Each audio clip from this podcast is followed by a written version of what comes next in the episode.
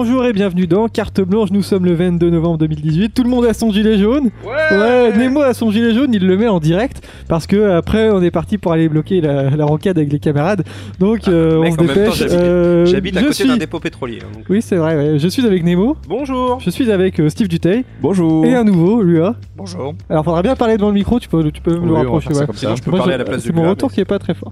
Tout se passe bien, C'est pas confortable. Tranquille, je me réchauffe. c'est pas très confortable. Ah, le regarde, moi je suis trop gros Euh. Steve et Nemo, je vous ai déjà vu il y a un mois, donc il y a un peu Ouais. des airs de déjà vu au final. C'est vrai, ça fait un peu C'était bizarre. un plaisir de revenir. en tout Ouais, cas. ouais. Ah ouais, t'as vu comment on est accueilli Euh, donc un petit nouveau, Lua. C'est ton premier podcast ou pas? C'est mon deuxième, mais le premier commence à dater. Ouais, donc ça va le faire. C'est pas trop stressé ni rien. Tu t'en- tu es en bonne compagnie. Tu remarqueras, Oui. Pépé, qu'on est tellement à l'aise que Steve est arrivé avec un quart d'heure de retard. Oui, c'est vrai. On est C'est la tellement- grève des on bus. est- euh, comme d'habitude, on- nous sommes en live sur balado-direct.fr. hein, donc il y a le chat devant nous. N'hésitez pas à nous parler.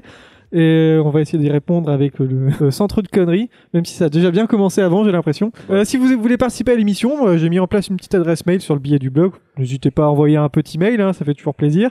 Si vous voulez participer, on sait jamais. Ouais, Parce qu'au Euh, bout d'un moment, nous on va pas revenir. hein. Ah ouais, non mais là c'est vrai que là je... Oui, parce que bon, tu sais, oh, un air de déjà vu, ta ta ta, ok, c'est bon, on Ouais, compris, bah, je bouffer des chips. non, c'est pas des, c'est des donuts euh, Est-ce qu'on peut faire de la pub pour les donuts cacahuètes euh cacahuètes euh, Caramélisés. caramel. C'est lui qui les ils a ont trouvé moyen de rajouter du sucre quand même dans des trucs euh, sur les trucs salés. C'est Alors le principe La de l'émission, il y a cinq thèmes, hein, il y en a, vous en avez choisi deux. Vous pouvez euh, manger directement dans le micro, c'est pas grave. hein. Au point où on en est. Euh, de quoi vont-on parler euh, Nemo, tu vas nous parler de quoi? Eh bien, je vais parler d'une série animée qui s'appelle Zombieland Saga et d'un petit jeu indépendant que pas grand monde n'a parlé, Red Dead Redemption 2. Ah, Petit ouais. budget, pas Petit beaucoup, pas budget, beaucoup d'horaires pas- de voilà. travail. Voilà, des bonnes conditions sociales et tout, on en, justement, puisqu'on parle de Gilets jaunes. C'est plaisir. Ouais.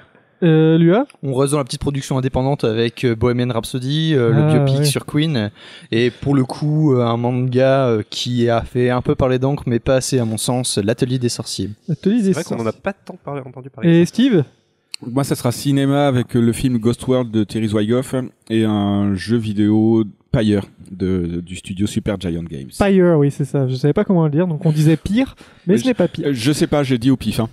Un Pyre, on va dire. Je vous propose de commencer avec euh, les séries, Yeah. si ça vous va. Yes. Euh, bonjour le chat, il y a des gens qui arrivent, ça fait plaisir. Bonjour, Bonjour le euh, chat. Mimi, bonjour Presque l'œil, bonjour Kamomi, Azertov, euh, toujours là, comme d'habitude. Euh, nous allons commencer par les séries, et c'est parti, ça va être toi qui commence. Bon. Yeah.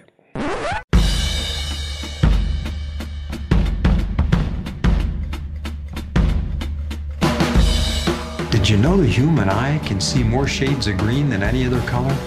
When you figure out the answer to my question, then you'll have the answer to yours.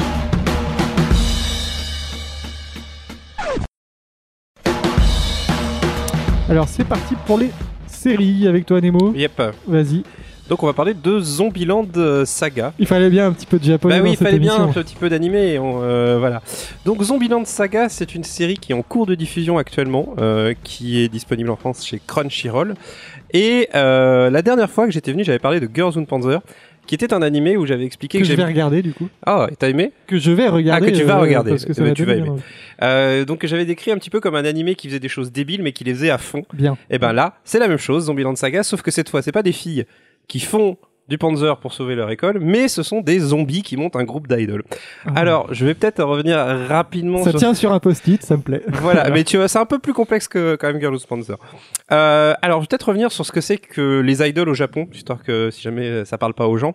Grosso modo, c'est des chanteuses ou des groupes de chanteuses euh, qui sont là plus pour mettre en avant leur façon de danser que véritablement la profondeur de leurs paroles. Euh, quand on en voit dans la euh, c'est-à-dire en France, notamment Japan Expo ou des trucs comme ça, ça fait un peu creepy parce que vous avez vraiment des jeunes femmes qui viennent se trémousser devant un public. euh, voilà, euh, moi je- ça me gêne un peu, j'avoue, dans la vraie vie. Mais c'est une vraie, euh, une vraie culture tout simplement, on peut dire musicale, hein, au Japon, et c'est une façon comme une autre pour des jeunes femmes d'accéder à la célébrité. Et voilà, tu me arrêtes si je dis des conneries, Luva. Non, et par contre, là où ça devient vraiment creepy, c'est ce qu'on appelle les junior idols, c'est-à-dire quand elles ont 10-12 ans et qu'elles font le même métier. Bref, les idols, ça marche en Euh, pour Girl und Panzer, c'était euh, des filles qui devaient faire du Panzer pour sauver leur lycée. Et ben, il y a eu un animé qui a, qui a, on va dire, qui a bien fonctionné, une licence qui a bien fonctionné, qui s'appelle Love Live, où c'était des filles qui devaient devenir idol pour sauver leur lycée à leur tour. Mais euh, c'est sauver le lycée, c'est vraiment un poncif du genre. Bah, en fait, le truc, c'est que beaucoup d'ani- euh, beaucoup d'animés mettent en avant des adolescents, donc du coup, euh, Oui, c'est vrai. ouais. Du coup, c'est forcément une période lycée. Euh, donc revenons à Zombieland Saga. Le- la série commence avec une lycéenne donc qui arrive, qui est toute pimpante et qui dit oh là, je suis une lycéenne normale et tout, je vais au lycée, je suis pressée. Et au bout de 30 secondes, c'est à la peine sortie de chez elle qu'elle se fait défoncer par un camion et elle est morte sur le coup. Elle se réveille, euh, on sait pas combien de temps plus tard, dans un espèce de manoir un peu bizarre et Spoiler, c'est une zombie, elle devient une zombie. Et dans ce manoir, Ouais. il y a également d'autres filles zombies qui étaient elles, par contre, des anciennes chanteuses. Il y a une fille qui date, je crois, qui est d'une ère euh, début du XXe siècle, qui est euh, une, une hôtesse de maison de passe, quoi, grosso modo. Je sais pas trop comment expliquer. Il y a une enfant star, euh, il y a des anciennes idoles, etc. Et elles sont toutes devenues des zombies et elles sont dans un manoir avec un mec qui est complètement starbé, littéralement, euh, et qui euh, a pour but en fait d'en faire un groupe d'idoles des idoles locales, c'est-à-dire elles sont dans la région de Saga, d'où le nom, Zombieland Saga, et leur but c'est de devenir un groupe d'idoles pour défendre la région de Saga, pour représenter la région de Saga et refaire vivre l'économie locale. Voilà. À partir de là, il faut bien le dire, la série est une grosse, grosse comédie, euh, plutôt euh, réussie euh, dans son ensemble. Si vous n'aimez pas les animés, je vous conseille de mater juste l'épisode 2. Parce que là, je viens de vous raconter l'épisode 1, donc ça vous racontera pas grand-chose. Mais euh, dans l'épisode 2, il y a la fin qui est très très très marquante, qui est une des séquences marquantes pour moi que je regarderai probablement encore dans quelques années. Je ne dis rien pour ne pas euh, pour ne pas révéler, mais j'adore vraiment cette série. Euh, plus ça va, en fait, plus le groupe va, se- va, va monter, il va y avoir des events. Mais c'est une série qui sait alterner les phases qui sont vraiment purement comiques sur le fait que c'est des zombies, etc. Il y a énormément de gags basés là-dessus.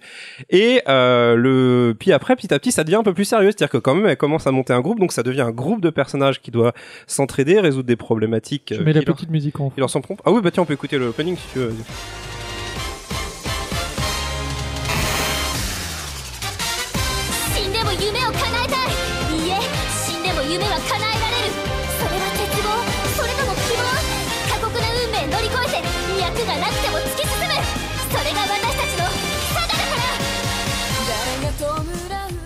Alors, je vous fais la tra- traduction qui a été écrite. En gros, elle dit au début, c'est en gros, euh, elles vont réussir à leur objectif même si elles n'ont plus de poux. Même si non plus deux De poux. Il y, a- il y a tout un. Et en fait, l'opening, pareil, si vous n'aimez pas la, forcément les animés, allez juste voir l'opening. C'est un mélange en fait de, de références au c'est du toku, hein, on peut le dire. C'est des séries de Super Sentai, en gros, avec des. euh, euh, grosso modo, ça fait partie des séries des années 70, on va dire. Où en gros, il y a des, il y a plusieurs personnages qui se mettent en- ensemble pour aller battre un gros méchant extraterrestre qui débarque. Là, je dis probablement beaucoup d'approximations, mais le générique est fantastique. Allez le voir, ne serait-ce que graphiquement, musicalement, il est génial. Évidemment, c'est les, je suppose que c'est les doubleuses qui sont euh, les doubleuses des personnages de la série qui chantent l'opening. Et euh, oui, et ce qui est très drôle, mais on l'entendra pas là, je pense, c'est qu'à la toute fin, quand elles font saga, il y a le producteur qui est complètement starbé, qui est juste en fond sonore et qui, qui s'incruste là juste pour le moment. Voilà, c'est une série, c'est une pure comédie. Le scénario est paraît complètement débile, il l'est, mais comme d'habitude avec les Japonais, ils y vont à fond et ça marche du feu de dieu. Voilà, c'est vraiment ma série coup de cœur de, euh, de en ce moment. Est-ce qu'elle ressemble à des zombies? Mais alors en fait, le truc qui est marrant, c'est qu'elles ressemblent vraiment à des zombies quand elles sont dans le manoir. Mais le mec est un pro du maquillage, donc astuce ouais. scénaristique, il arrive à leur faire faire un maquillage qui fait qu'elles ressemblent à des vraies filles à l'extérieur. c'est, euh, mais ça ressemble vraiment, elles, elles ressemblent vraiment à des zombies. Et au début, d'ailleurs, il y a, il y a que l'héroïne qui est réveillée et les autres sont encore en mode zombie. Donc elles vont faire un concert de hard rock comme ça parce que les autres arrivent à se pencher, à faire Oh mon dieu, elles arrivent à se pencher de telle façon, c'est comme si elles n'avaient plus de coups. Bah oui, forcément, c'est des zombies. Il y a les, il y a quand, y a- quand, quand elles répètent trop, euh, par exemple, il y a des membres qui sautent. C'est très très rigolo. Genre les têtes peuvent sauter, on s'en fout, c'est des zombies, elles peuvent les remettre et tout. Donc voilà, il y a, euh, il y a de, il y a, il y a un peu de tout. Et il y a surtout une fille euh, dedans qui ne se réveille jamais, qui s'appelle Tae, qui reste en mode zombie. Donc il y a les cinq ou six personnages principaux qui sont en train de faire leur choré et tout. Puis il y en a une qui, est comme ça, qui continue, qui essaie d'imiter les trucs et c'est, c'est super drôle. Le seul petit reproche, c'est que euh, les scènes de danse sont animées euh, en 3D et c'est très moche. Ah. C'est le problème de beaucoup d'animés d'idol et on peut essayer de prendre ça sur le, sur le ton de la pastiche euh, du peu que j'en ai vu. Voilà, donc là vous avez, alors là on voit pas, c'est très podcastique ce que je fais, mais euh, regardez, euh, si les micros peuvent montrer, euh, voilà, ça c'est le producteur qui est complètement starbé. Euh, enfin en même temps, il, il recueille des zombies pour en faire, euh, voilà, un groupe d'idoles. Et euh, vous avez l'héroïne là qui est en mode, voilà, en mode. oh. Enfin bref, c'est euh, c'est c'est excellent, chacun trouvera. Ça se trouve où? Crunchyroll. Crunchyroll. Disponible en France. Euh, et c'est surtout comme c'est chez Crunchyroll, vous pouvez mater des épisodes gratuitement et légalement. Genre l'épisode 2, vous pouvez le mater euh, Mhm. légalement en pas trop mauvaise qualité. Vous aurez pas la qualité tip top HD, mais vous pourrez le mater dans une qualité tout à fait convenable. 480p. Donc voilà, de kudos à Crunchyroll et ouais, et vraiment très très bonne série Zombieland Saga, inspirée de plein de trucs. Donc si vous avez un peu de, de culture, ça va vous rappeler pas de mal de choses. Et surtout, bah, euh, c'est surtout que ça se fout pas de la gueule de la musique en fait, parce que vraiment la musique est cool et les trucs qu'ils font sont cool. Donc euh, voilà, mon coup de cœur, Zombieland Saga. Zombieland Saga, euh, c'est uniquement un animé? Oui, euh, pour le moment, je crois. C'est une série originale et d'ailleurs en fait ce qui est assez rigolo avec cette série, alors moi j'ai pas encore vu la série en tant que telle, mais j'ai vu le trailer et en fait euh, à la base il avait annoncé comme une vraie série de zombies. Donc du coup au niveau de la communication euh, que je vois passer sur le Twitter japonais, il joue beaucoup en fait sur cette euh, sur sur cette blague que à la base c'était vendu comme une vraie série de zombies et au finalement euh, c'est un pastiche euh, un pastiche d'idol. C'est bien parce qu'en fait euh, la, la culture des idoles en fait les animés d'idoles sont pas forcément hyper passionnants. Moi j'avoue que c'est pas un truc qui me passionne euh, des masses. Euh, mais euh, là le, le tourner en mode zombie, je trouve ça excellent et et voilà. Ouais, C'est la subtilité qui fait euh, C'est- accrocher l'univers. quoi. Enfin, c'est Parler de subtilité, c'est peut-être un peu un peu Le fort, petit détail. le- Voilà, il y a ouais, plein de petits. En fait, c'est ça. Il y a plein de petits détails. Par exemple, un truc tout con. T'as une fille qui s'accroche euh, à, une grille. Il y en a une autre qui la pousse pour l'empêcher de, de monter à la grille. Et en fait, ses mains, elles Ouais. font, elles font ploc. Et donc les mains restent en place et la fille revient de l'autre côté. Ouais, t'as ouais. un petit bruitage qui fait ploc. Donc Zombieland Saga. voilà. Très bien, euh, je crois qu'on a pas mal de cinéma. Donc je vous propose de continuer avec le cinéma. Je vous laisse le temps d'une jingle pour décider qui va commencer, bien sûr. Shifumi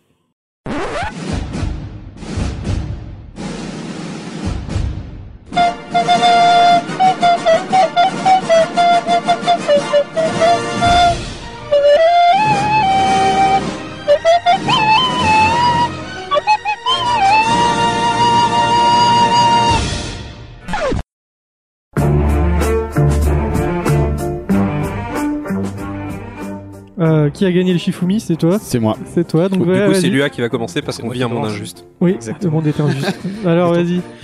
Euh, c'est c'est vachement rigolo. Vas-y, commence. C'est moi qui va. Non, vas-y, vas-y, vas-y. Allez, vas-y. Ok. J'étais chaud. C'est- Euh, Je surtout, dis un truc, Nemo dit le contraire et il fout la merde dans l'émission. surtout que c'est assez rigolo euh, d'avoir le, le jingle euh, de la 20th Century Fox, puisque Bien le film dont je vais parler commence par encore une version alternative du générique de la 20th euh, Century Fox. C'est Bohemian Rhapsody, dont on entend euh, la chanson euh, tirée en ce moment même. Alors, euh, c'est un biopic du fameux euh, groupe Queen, euh, réalisé par Brian Singer, qu'on connaît notamment euh, pour avoir été le producteur exécutif des quatre premières saisons de Doctor House et avoir ré- réalisé euh, une tonne de films euh, X-Men Ah oui, Et des films des X tout court. d'ailleurs. peut-être. et le très mauvais ma- et le très mauvais euh, Superman Returns aussi. Euh, bref, euh, C'était le- avec. euh, C'était avec euh, Brandon Rouse, celui-là. ouais, c'est ça. Bah, c'était pas terrible. Voilà, c'est ce que je dis. Le très mauvais, c'est, faut, faut bien avoir un point noir euh, dans une filmographie parce que autrement, euh, les deux premiers films X-Men sont très bons et euh, c'est la première fois dans, dans sa filmographie qui se livre un, biopic. Euh, Et là, donc du coup, il s'agit de, du- d'un, d'un film qui a été réécrit plusieurs fois puisque euh, la version définitive est la troisième écriture. Euh, il y a eu été question à un moment euh, du- d'une interprétation avec euh, Sarah euh, Baron, avec Sacha Baron, Baron Cohen. Cohen, oui. Oui, voilà. Et lors de cette troisième monture, c'est euh, notre ami euh, Rami Malek, qui interprète euh, Freddie Mercury, le chanteur du groupe Queen. Euh, Rami Malek qui, euh, qui fait qui fait vraiment son gros, premier gros rôle au cinéma après avoir été euh, le pharaon euh, de je sais plus comment il s'appelle dans la trilogie de la nuit au musée. Oui, Vraiment pas un rôle euh, fantastique, mais surtout euh, semble, ouais. Rami Malek est- a fait euh, Mr Robot. Oui, voilà, c'est- je Mr. cherchais, Robot, ouais, moi je connaissais par là, ouais. C'est surtout pour ça euh, qu'il qu'il est assez connu. euh, Mr Robot, euh, d'ailleurs, la quatrième saison sera la dernière.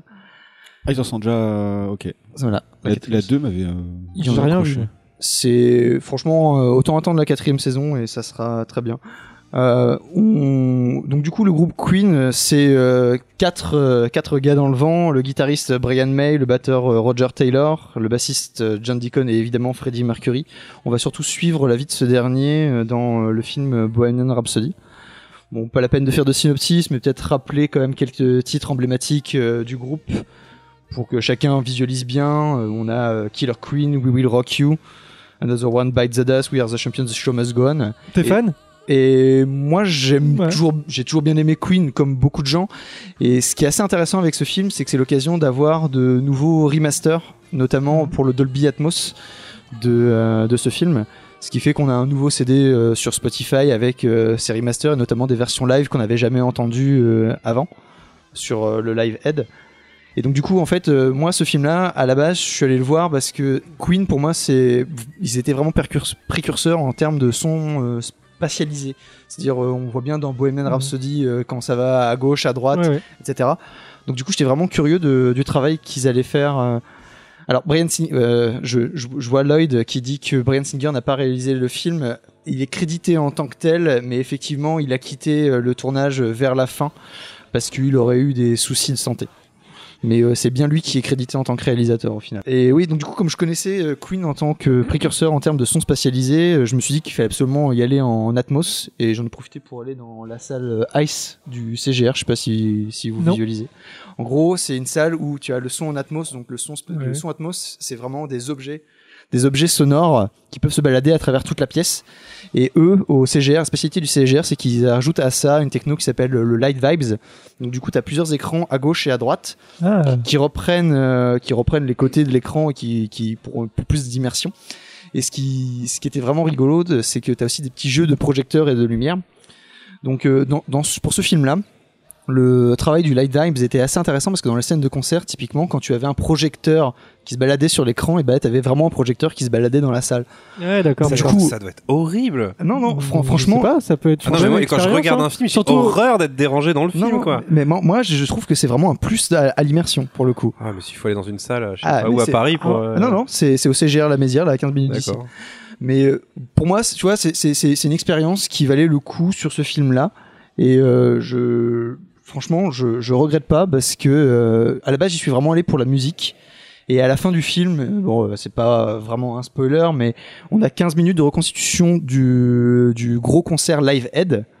Et euh, en termes de son, vraiment respatialisé en Atmos, etc., selon les- le l'angle de caméra, selon les mimiques de Queen qu'on connaît, et au niveau des jeux de lumière, c'était vraiment, c'était vraiment immersif. Et Rami Malek est vraiment euh, méconnaissable dans le rôle de Freddie Mercury au niveau du lip sync. Je sais pas ce qu'il a fait au niveau de ses mimiques, etc. Il a dû vachement bosser. euh, c'est assez, euh, Après, j'ai envie- de te dire, tout ça en termes techniques, je veux bien croire qu'il y ait des sucreries et que ce soit vraiment très très bien foutu.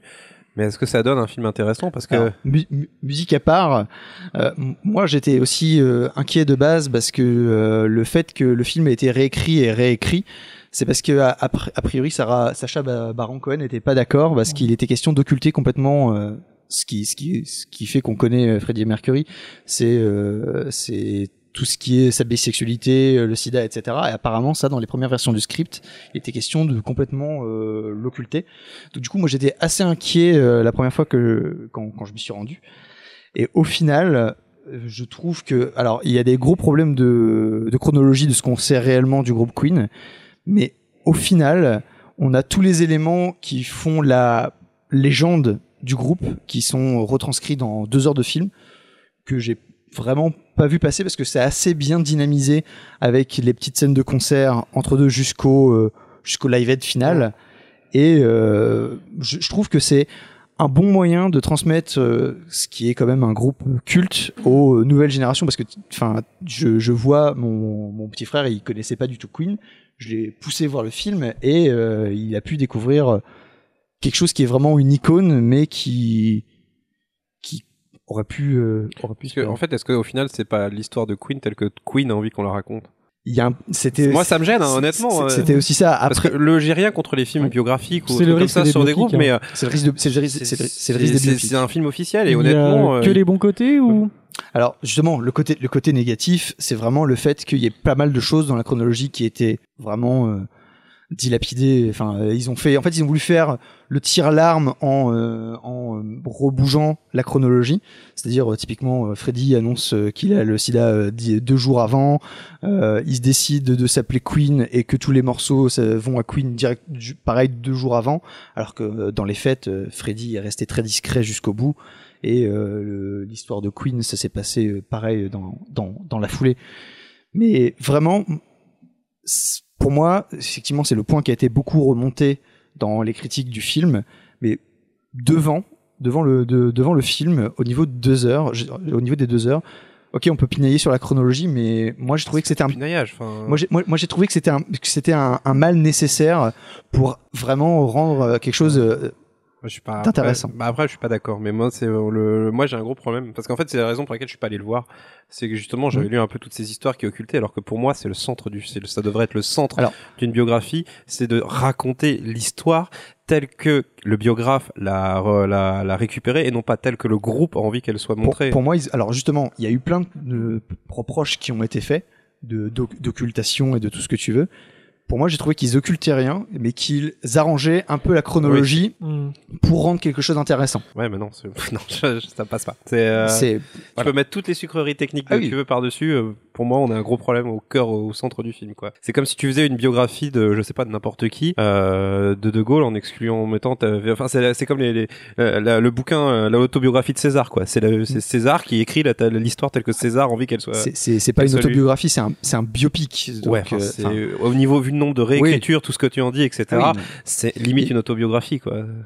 Enfin bref. Putain, t'es relou. Non mais. Bah, oui, mais euh, tu, tu peux, tu peux le voir comme ça, mais pour moi, c'est vraiment juste une un, un truc de chronologie qui a été rebougé un peu et pour rendre le truc un poil plus intéressant, mais c'est pas vraiment un point noir qui fait que le film n'est pas intéressant, que Ah l'expé- non. que l'expé- que- que- que- enfin, que- que l'expérience musicale en salle sombre n'est pas inintéressante, etc. non, je dis pas ça. Franchement, au niveau, au, ni- fran- l'ai pas vu moi, très, très franchement, j'y suis allé inquiet vis-à-vis de toutes ces histoires, mais j'y suis allé pour la musique parce que euh, je savais qu'au niveau de la spécialisation, il y a des, des sonores, il y a, je me suis dit, avoir quelque bon, chose. ok, euh, c'était un mal nécessaire pour pas avoir passé les, les deux heures. Je fais juste un dernier point et promis après j'arrête. Ah, ouais. Euh, c'est euh, comment s'appelait le film là sur euh, The Room euh, Tony Wiseau. The- The- The Disaster Artist. The, Disaster. The Disaster Artist. The Disaster Artist. Je je- moi je l'ai vu et je, je peux dire un peu la même chose en fait. Enfin, si tu veux, The Disaster Artist pour moi c'est un film extraordinaire en Mhm. point de vue technique.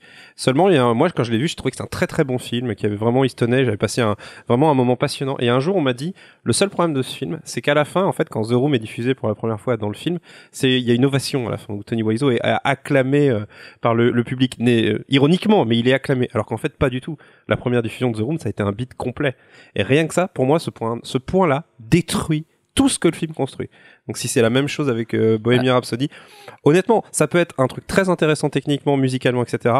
Mais je considère que quand on se loupe sur le truc principal, ben, on, ben, on a, c'est ni un film, ni un concert, ni une fiction, donc c'est pas grand-chose en fait. Encore une fois, moi je peux, je peux que t'encourager à le voir parce que Ah, non, je, ça m'intéresse pas honnêtement là. plus, plus tard, mais pour moi, il y a rien qui soit occulté et rien, euh, enfin rien de modifié. De toute façon, euh, la vie du groupe est, enfin, est- était suffisamment dingue comme ça. Pour moi, il y a juste eu des ré- petits réarrangements chronologiques qui ne sont plus que de l'ordre du pinaillage pour euh, rendre quelque chose d'un peu plus intéressant à l'écran. C'est Franchement, je- j'étais vachement inquiet de cette histoire d'occulter euh, sa bisexualité et le sida, et franchement, au final, c'est vraiment, euh, c'est vraiment le, le cœur du film. C'est vraiment plus le cœur du film. Très bien. Donc, euh, j'ai été rassuré devant le fait accompli. Donc ouais, tu recommandes quand même ou Donc, pas genre- donc, euh, Ça je, reste un bon je, film je recommande pour l'expérience, mais si possible euh, en Dolby Atmos. Ouais, d'accord, d'accord. Donc c'était Bohemian Rhapsody. On va continuer avec le cinéma. Monsieur Duteil, C'est à moi. bien calme depuis euh, le début. J'écoute. Ah ouais, euh, t'es essoufflé parce que t'as couru après le métro. Rassure- quoi Rassure-toi, j'ai pas d'avis sur ton film. Euh, Ghost World. Euh, donc je vais parler de Ghost World. C'est une adaptation d'une euh, d'une bande dessinée de de de Terry, de Terry Zwigoff. Euh, non, le film c'est adapté. Le réalisateur Ter- Terry Zwigoff et la bande dessinée est de Daniel Close, euh, auteur de bande dessinée américaine. Euh, je vous recommande euh, le- le- la BD, vachement bien. Il a fait aussi un super bouquin qui s'appelle David Boring. On est dans du roman graphique un peu dans ses dans dans dans ce qu'il fait quoi. Des fois il part dans des il part dans des délires. Je plus, il y en a un c'est comme un un gant de velours plongé dans la fonte ou un truc comme ça et là on est on est dans du euh, on est dans du délire graphique c'est euh, très abstrait euh, pour moi c'est du coup c'est imbouffable. Donc il peut partir un peu à droite à gauche mais quand il fait du euh, vraiment du, du roman graphique avec une vraie narration il fait des trucs il fait vraiment des trucs super bien. Donc ça a été adapté au cinéma en 2001 par Terry Zwigoff euh, au casting on retrouve euh, Thora Birch euh, qui euh, c'est une actrice qu'on qu'on a déjà vue dans American Beauty qui fait la, la qui joue le rôle de la fille Ouais. euh, la fille de la, de, de la famille. Scarlett Johansson, on la, on la voit là sur l'affiche. euh, euh, voilà, tout- très podcastable. Ah oui. hein, voilà, voilà. Et Steve Buscemi en personnage secondaire. pff, Ouais. Secondaire, pas tant que ça en fait. Il, euh, voilà. Donc les deux, les deux personnages principaux, c'est euh, voilà, c'est Enid et Rebecca. euh, Enid et Rebecca. Donc euh, qu'est-ce que qu'est-ce que qu'est-ce que qu'est-ce que donc voilà donc qu'est-ce que c'est euh, qu'est-ce que c'est Ghost Ghost World? Bah c'est un film sur l'adolescence et sur le sur le passage à le passage à l'âge adulte et précisément euh, ce passage où euh, bah, on, a tendance à l'adolescence à se construire autour de certitudes et en général le passage à l'âge adulte avec l'expérience du monde extérieur etc ça vient un peu détruire ça au fur et à mesure donc ça a toute une période de, de doute de, de, de remise en question etc donc c'est sur ce virage là en particulier puisque le film euh, le film comme la bande dessinée va se vont se concentrer sur la sur la fin du lycée. Enid et Rebecca ont fini le lycée, enfin l'équivalent du lycée le, et le- l'équivalent du bac quoi. Ouais, ouais. Donc elles sortent et euh, bon bah, bah comme un peu beaucoup de gens ont pu se sentir à ce moment-là, bah c'est fini, euh, démerde-toi. Euh, tu sors de là, bah, Démerde-toi. c'est- démerde-toi, Trouve du boulot. euh, trouve du boulot ou trouve-toi une fac, etc. Euh, surtout je crois faire- qu'aux États-Unis c'est un peu particulier on, quoi. on pourrait faire une émission complète sur la fin du lycée dans toutes les représentations culturelles. Non mais c'est vrai, hein, c'est passionnant. hein. C'est- c'est- Et bah là, bah là, je trouve que ce film le, le, le, le traite vraiment, vraiment super bien. Euh, qui sont ces personnages? C'est un peu des personnages à la, à la, on, on retrouve un petit peu une ambiance à la Daria. Elles sont un peu, Ouais, peu mais c'est ce que j'allais dire en voyant le- Ouais. l'image. elles sont un peu cyniques, moqueuses, un peu, un peu punk, euh, etc. Alors du coup. Et euh, donc voilà, donc elles sortent du lycée, elles ont on- le, cet aspect des personnages est présenté très très vite, euh, mais après on va s'enfoncer dans quelque chose d'un peu plus euh, d'un peu plus sombre et d'un peu plus d'un peu plus personnel. Donc comme elles sont larguées, et ben euh, elles sortent du lycée, ben elles continuent un peu ce qu'elles faisaient au lycée quoi. Elles se gardent un peu de leurs repères. Elles vont aller faire elles vont aller faire chier leur copain Josh qui bosse euh, qui bosse dans une épicerie. Elles vont au bar, euh, Elles une vont, espèce de boire un, elles vont boire un collet à la cafette. euh, C'est un peu ça, il y a une espèce de grand, une espèce de grand café, euh, il y a une espèce de grand café dont, où elles se retrouvent tout le temps pour aller observer les adultes, surtout les adultes un peu creepy, elles aiment bien, euh, elles aiment bien repérer ça, les, euh, le couple de goths qui sort avec son para, qui sortent, euh, ils sortent avec leur parapluie après parce qu'il y a du soleil, il faut surtout pas qu'ils soient exposés au soleil. Et on, on partage avec elles cette moquerie là en fait, c'est assez, euh, c'est, c'est assez, c'est assez rigolo. Et euh, mais voilà, après on, on, va dans quelque chose d'un peu plus personnel. On voit qu'il y a une espèce de séparation déjà entre les deux personnages. Le Enid et Rebecca vont pas avoir les mêmes envies. Euh, Rebecca va tout de suite chercher euh, du boulot, un appart, etc. Et Enid, elle est vraiment en doute. Elle a pas envie de bosser. La fac, ça la fait chier. Elle supporte pas 99% de, de, de, de ses congénères. Elle est vraiment. euh, et du coup, à la fois, elle se questionne par rapport à ça, et en même temps, elle se sent un peu isolée aussi. Euh, par, par rapport à ce, à ce comportement, c'est très euh, voilà et Histoire de euh, la vie, quoi. et en plus, voilà, que pour elle, voilà, le monde des adultes, c'est pas un monde dans lequel elle va se projeter, ne serait-ce que par son contexte familial. Alors, c'est un contexte familial où, alors, c'est pas expliqué, la mère est absente. C'est pas trop dit si elle est décédée ou s'il y a eu divorce ou quoi. euh, Elle, est- elle est pas là. Euh, donc, il reste que le père qui est, Par euh, pure qui économie d'écriture, sûrement. peu, je sais pas. Mais bah, du coup, le truc, c'est que du coup, son seul repère, par exemple, familial, bah, c'est son père, c'est quelqu'un de totalement effacé, qui est pas intéressant, et euh, ça, ça renforce un peu son, son catalogue d'adultes un peu, un peu creepy, un peu gênant, quoi. C'est marrant parce que ça me rappelle vraiment Daria où la mère est présente, mais la mère est tellement occupée par son travail que c'est comme si elle était absente. Ouais. C'est sûrement, euh, je sais plus de quand elle date la BD. La BD le, fi- le film date de 2001, l'adaptation, mais le, la BD, je crois, ça doit être milieu fin années 90, je crois. Si je- vous n'avez pas vu Daria, matez Ah, c'est une, de- une de mes œuvres cultes. hein. Trop bien. Donc, euh, donc, voilà, donc elle se moque tellement, voilà, que du coup, elle a du mal à, à se projeter. Et jusqu'à un moment donné, elles vont faire un, je, je, je spoil un tout petit peu le, le virage du, du, du film. Dans leur démarche de moquerie du monde des adultes, vont faire un espèce de, de canular à quelqu'un qui avait publié une, petite annonce pour retrouver, euh, pour retrouver une nana qu'il avait croisée dans un aéroport, etc.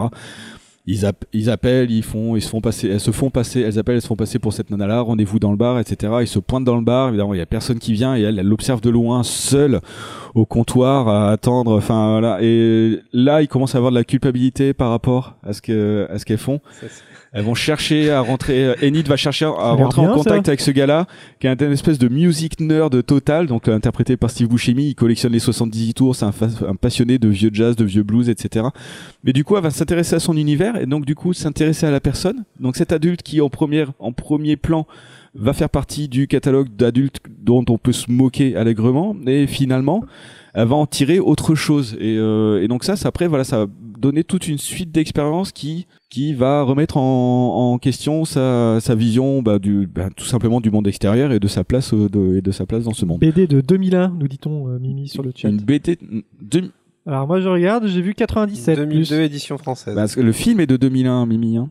Et la 2002 édition française. Ah oui, c'est peut-être une réédition. Peut-être édition. Moi j'ai vu 97 pour la BD. Ouais, Ouais, c'est sûrement ouais. ça.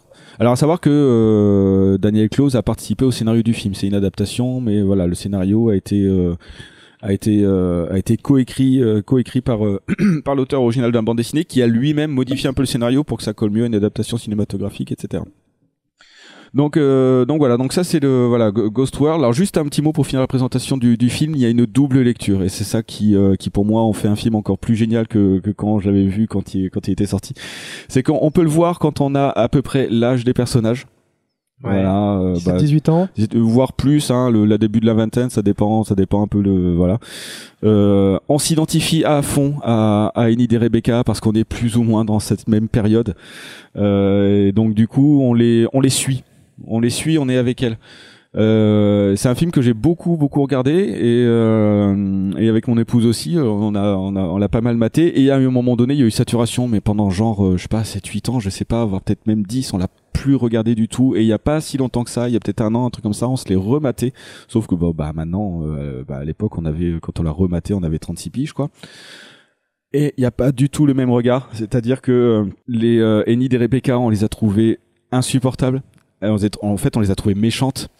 On les a trouvées méchantes elles étaient fatigantes etc mais en même temps malgré ce regard qu'on pouvait porter on sent qu'à la réalisation il y avait un regard bienveillant sur elles c'est c'est montré il, il est montré ce côté euh, il est montré ce côté euh, ce côté un peu agaçant des personnages euh, Du coup, on s'éloigne de Daria qui a une fascination pour ses propres personnages en fait. ouais Parce que là, tu parles de bienveillance, Daria a une fascination pour Daria en fait. La série Daria euh, en elle-même a une fascination pour son personnage principal. Dans sa mise en scène, elle est tout le temps mise en avant. Elle a toujours la réplique qu'il faut et en fait, elle est mise en dehors de l'univers. Mais l'univers duquel elle est en dehors est incroyablement euh, inattirant en fait. euh, D'accord. repoussant. Là, c'est là, ça. Mais pour le coup, tu me vends du rêve quand même. D'accord. Et donc, et donc du coup, on se, on se, on, on partage ce regard un peu bienveillant sur, euh, sur, bah, sur cette personne qui est un peu, qui est un peu paumée, qui en effet, on arrive à décoder parce que, bah, tout simplement, on est passé par là et on a, on a des années d'expérience derrière et on sait comment on était et euh, on, trans- euh, on transfère un peu, un peu tout ça et il y a une espèce de de- d'empathie, de compréhension et de bah oui oui bah désolé Enid c'est vrai que c'est galère là la période dans laquelle tu te trouves et, euh, et du coup je trouve ça je trouvais ça vraiment vraiment super bien je sais pas si ça a été voulu ou pas euh, j'ai envie de le penser parce que ça me permet de dire encore plus du, du, du bien du, du, du film mais cette double lecture ou double écriture si ça si ça a été voulu ça ça donne vraiment une, une valeur ajoutée et en plus de ça euh, il y a un petit parallèle, pareil, je sais pas si ça a été voulu ou si c'est accidentel. Ils ont, ils ont utilisé, hop là j'ai tapé dans le micro, ils ont utilisé la même musique pour l'ouverture et pour le générique de fin. Euh, un espèce de, de De musique. retour, euh, de retour euh, de boucle. Ouais, tu c'est juste, tu retrouves la même quoi. C'est, euh, bah, c'est le morceau que je t'ai envoyé là, Joe, Joe Pechan Ho là. le- Ah, excellent. c'est un truc très euh, très dans une ambiance Bollywood. On retrouve le personnage euh, au début qui danse dans sa chambre à fond et on, on voit Enid qui euh, qui euh, voilà qui secoue la tête, qui, euh, qui qui est à fond dans le truc.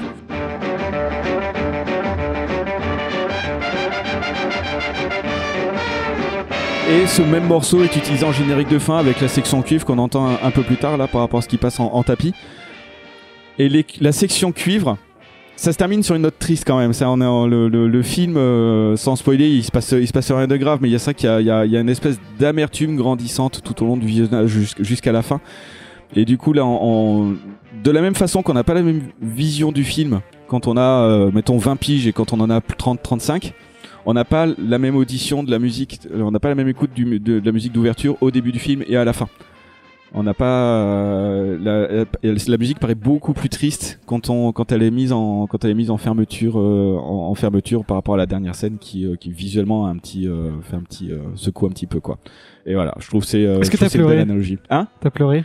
Ça, j'ai jamais pleuré devant Ghost World, mais j'ai toujours eu, à ch- à chaque visionnage, j'ai toujours eu la, la, la, la- la gorge serrée, ouais. Est-ce que, les Américains sont pas hyper forts pour représenter cette période en fait, ce genre de, de personnalité? Je trouve Cette que sortie d'adolescence euh, non, pas forcément sortis d'adolescence, puisqu'ils sont sortis de l'adolescence depuis un moment. Mais c'est le, le côté, euh, le, le moment où t'es perdu, t'as l'impression que le monde entier est pas pour toi et que euh, Mhm. tu, tu, tu vis une période de merde vraiment et t'es euh, un peu rebelle, en même temps un peu cynique, un peu etc. Mm. C'est c'est marrant pour moi qui mate beaucoup d'animations japonaises. On est très dans l'époque lycée collège donc c'est vraiment l'enthousiasme la joie la jeunesse etc je trouve que les américains sont très doués pour faire l'espèce de contre soirée qui arrive après quoi ou euh, de, de- de- un peu de gueule de bois de la vie quoi c'est euh, non mais c'est vrai il y a un côté gueule de bois l'âge adulte, c'est la gueule de bois de la vie. non mais c'est vrai l'entrée t'as un peu une gueule de bois de euh, de ta jeunesse quoi Qui dure 60 ans au moins, du coup. non, parce que j'ai- non, parce que là, comme il l'a dit, à 30 ans, tu le vois pas de la même façon. Ouais, mais je veux dire, sûr. quand t'es dans ta vingtaine, t'es dans une période de gueule de boîte de tes 18 piges, quoi. Euh, un petit peu du fait du lycée, par exemple. Ouais. Enfin, ouais. quand t'as eu un bon lycée. Oui. Ouais, ouais.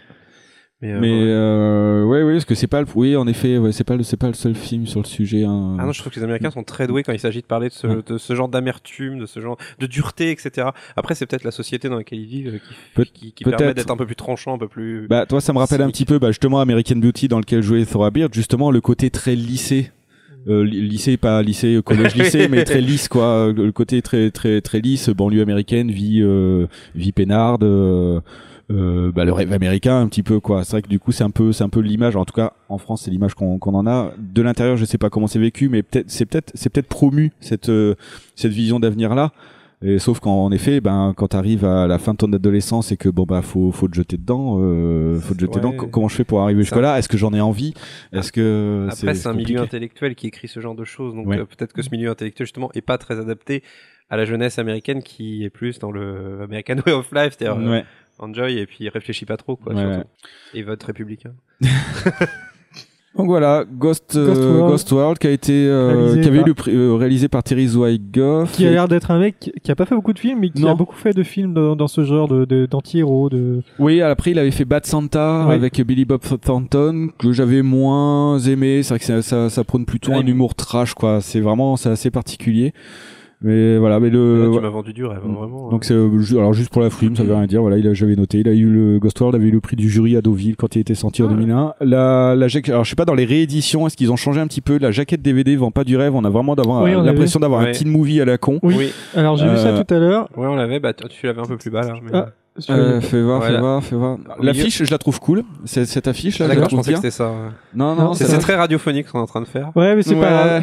Attends, remontez Google Images, Ah, celle-là. Voilà, remontez Voilà, Google ça. Images, c'est la cinquième image. Celle-là. Ah, ok, je pensais que c'était une autre.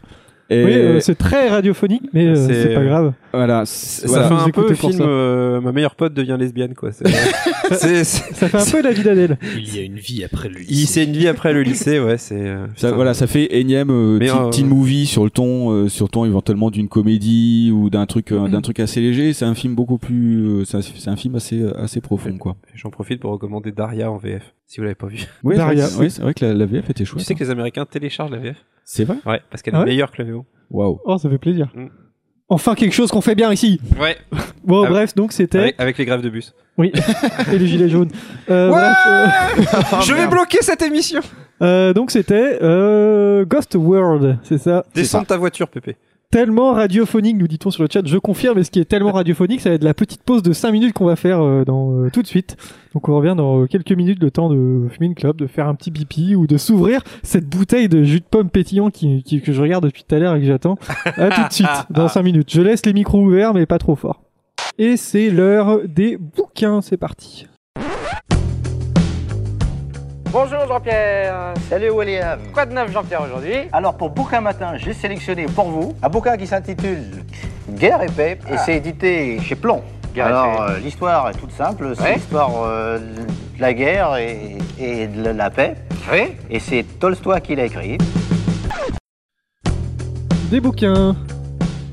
Qu'est-ce que nous avons donc là On a un manga qui s'appelle L'Atelier des Sorciers, qui est Ouais. édité chez Picap et euh, qui est euh, dessiné et scénarisé par euh, Kamome Shirahama, qui est une mangaka qui est à l'origine diplômée des Beaux-Arts de Tokyo, ce qui explique euh, en partie euh, le trait qui est vraiment euh, sublime du titre. Et Le, c'est le dessin est super beau. hein. et- Ah bah, et- et J'ai lu le chapitre 1 c'est- avant c'est vraiment et- ce qui caractérise le titre dès qu'on le feuillette, c'est vraiment le trait est, est splendide, il y a des détails partout. on C'est passe- loin, mais. Je veux dire, c'est c'est tout con, mais t'as une scène où tu vois les pieds de, les- de la gamine, là, de l'héroïne. Les pieds sont dessinés, quoi. C'est vraiment. euh, C'est ouf. Enfin, je sais pas, c'est publié chez où, en fait? C'est c'est publié où au Japon? C'est c'est de l'hebdomadaire c'est- mensuel, je crois. Ah ouais, c'est du mensuel. Ça- Oui, tu c'est peux du- pas avoir un rythme pareil en hebdo, quoi. C'est c'est du mensuel et même pour du mensuel, je trouve ça stupéfiant parce Ouais. que euh, t'as des trucs qui sont en mensuel euh, qui sont beaucoup plus dégueulasses que ça.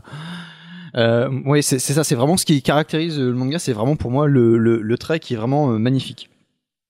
Euh, c'est la première fois que Kamome elle est publiée en France, euh, donc euh, chez Pika encore une fois, mais c'est son deuxième titre après euh, Enial et Dewaila.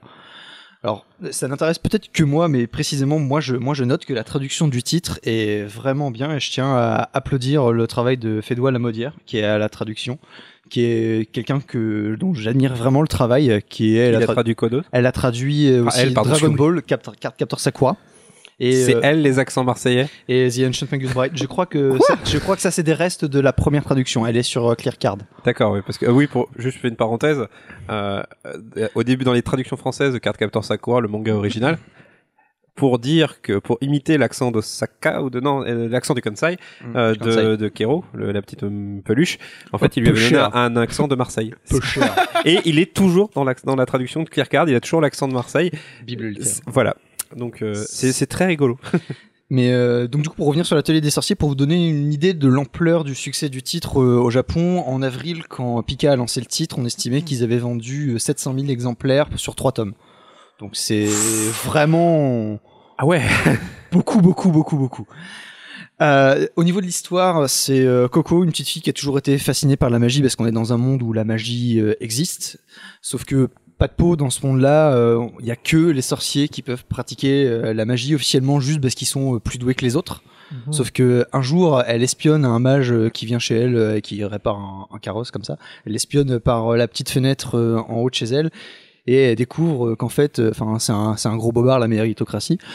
Euh, Je vous avais dit qu'on dirait un truc de droite un jour. Ah ouais,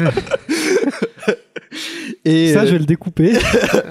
et Ouais. qu'en- et qu'en réalité euh, la magie en fait ça, se- ça se passe en réalité par des dessins euh, On nous cache des choses quand même. et, euh, et donc du coup en fait elle, elle se rend compte que le mage juste il dessine euh, il dessine sur son carnet et euh, pouf ça fait de la magie du coup elle se souvient qu'elle avait un livre avec des illustrations similaires et un calepin et une plume magique du coup elle essaie de reproduire les dessins euh, qu'il y a sur son carnet magique Sauf que euh, ça fait ça fait des bêtises et pas du tout euh, l'effet escompté. Et donc euh, ce mage qui s'appelle euh, Kiefray, bah euh, il peut même pas euh, rétablir les bêtises euh, de Coco. Donc du coup il la prend sous son aile maintenant qu'elle euh, elle connaît euh, le secret euh, des, des magiciens. Et donc du coup par la suite euh, elle va euh, aller accompagner euh, Kiefray et elle va rencontrer les autres disciples avec euh, chacun euh, leur euh, personnalité propre.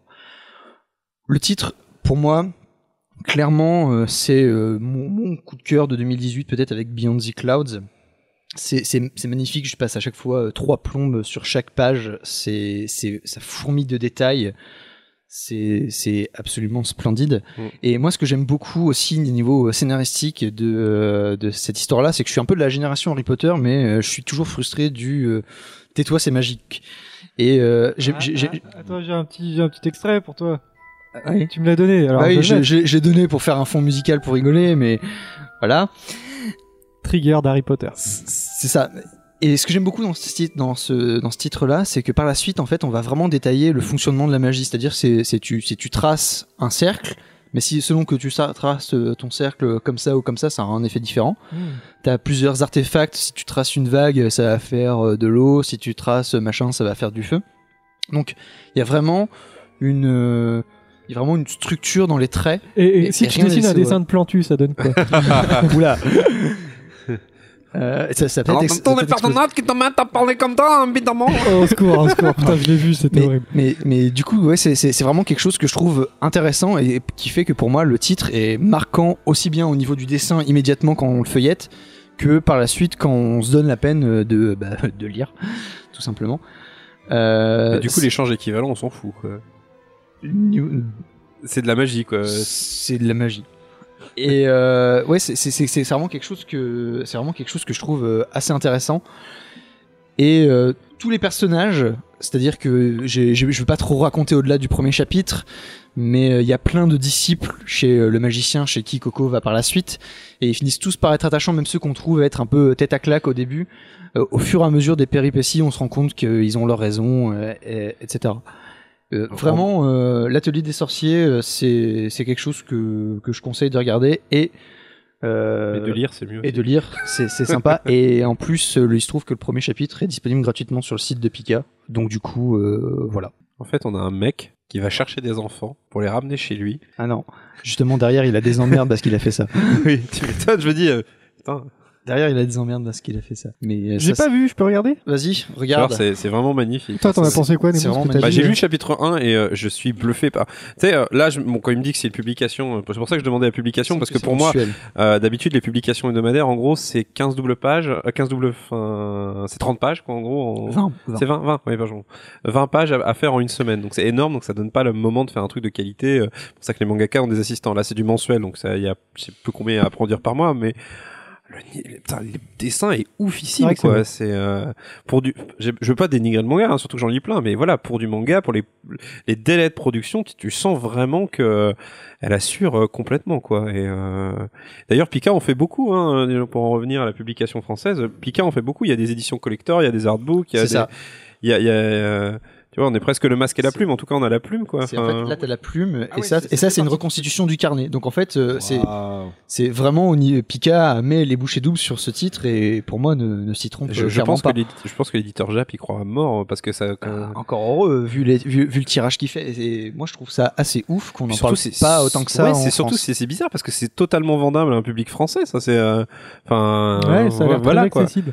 Et euh, non, c'est vrai que c'est Pika fait un peu tout ce qu'il peut, mais c'est vrai que niveau presse, j'ai pas eu beaucoup de retours. Enfin, en même temps, la presse manga, il y en a quasiment pas, donc Non. euh, à part Animeland, mais bon, qui dit Animeland Oh, la plume. Donc, je ne dirais pas de mal d'animal. Non, je dirais pas de mal, c'est juste qu'ils savent pas se placer. euh, ils ont un très mauvais placement produit, mais bref. euh. très bien. Donc, c'était euh, l'atelier des, des sorciers. sorciers. Rappelle-nous le nom de, de l'auteur. Le nom de l'autrice. l'autrice L'autrice même. déjà c'est Kamome Shirahama. Kamome Shira. Très bien, merci. On va passer à la suite. Je crois qu'on a du jeu vidéo et on a, on a bien sûr le jingle. euh, Ah, le jingle Raphaël Enthoven. Le Rafi. jingle Raphaël Enthoven.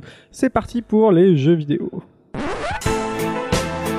C'est Gamescom, c'est le plus grand salon européen dédié aux jeux vidéo. Ils ont des têtes d'abrutis, c'est- terrifiant. La plupart du temps, ils sont dans leur chambre à jouer à des jeux vidéo tout seuls. C'est ceux qu'on appelle aujourd'hui des no-life. hein. ils passent leur vie dans, dans un monde euh, qui est le, le monde du jeu.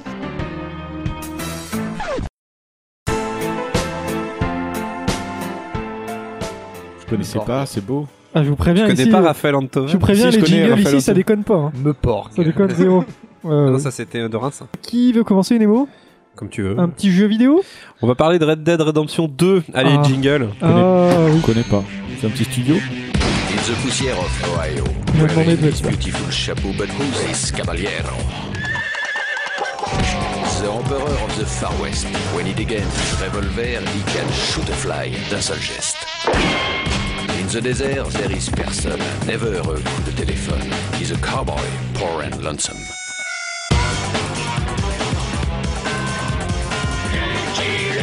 Il a pas peur de Voilà, c'était le générique de Lucky Luke écrit par Antoine de Caunes. Il a pas peur de personne. Et J'en profite pour saluer euh, et regretter la mort de Philippe Gildas au passage. Oui. Euh, voilà, pour en revenir à Red Dead Redemption 2, c'est donc une méga production auquel personne n'a pu échapper. Ça a carrément fait la une de l'IB comme euh, le GTA 4, je crois, ou GTA 5 avant lui, Mhm. et Lara Croft. Et c'est un Quand jeu... Davy Mourier était sur le plateau de, de je sais plus quoi, de, de, de- par rapport à GTA 4 quand il était sur le plateau de Oh, du grand journal, du j'imagine. Grand Journal ou un Oui, truc comme ça, putain, euh, Voilà. euh, et donc du coup, bah, Red Dead Redemption 2, pourquoi en parler alors que tout le monde en a parlé? Parce que je trouve que tout simplement, bah, ce jeu est fascinant.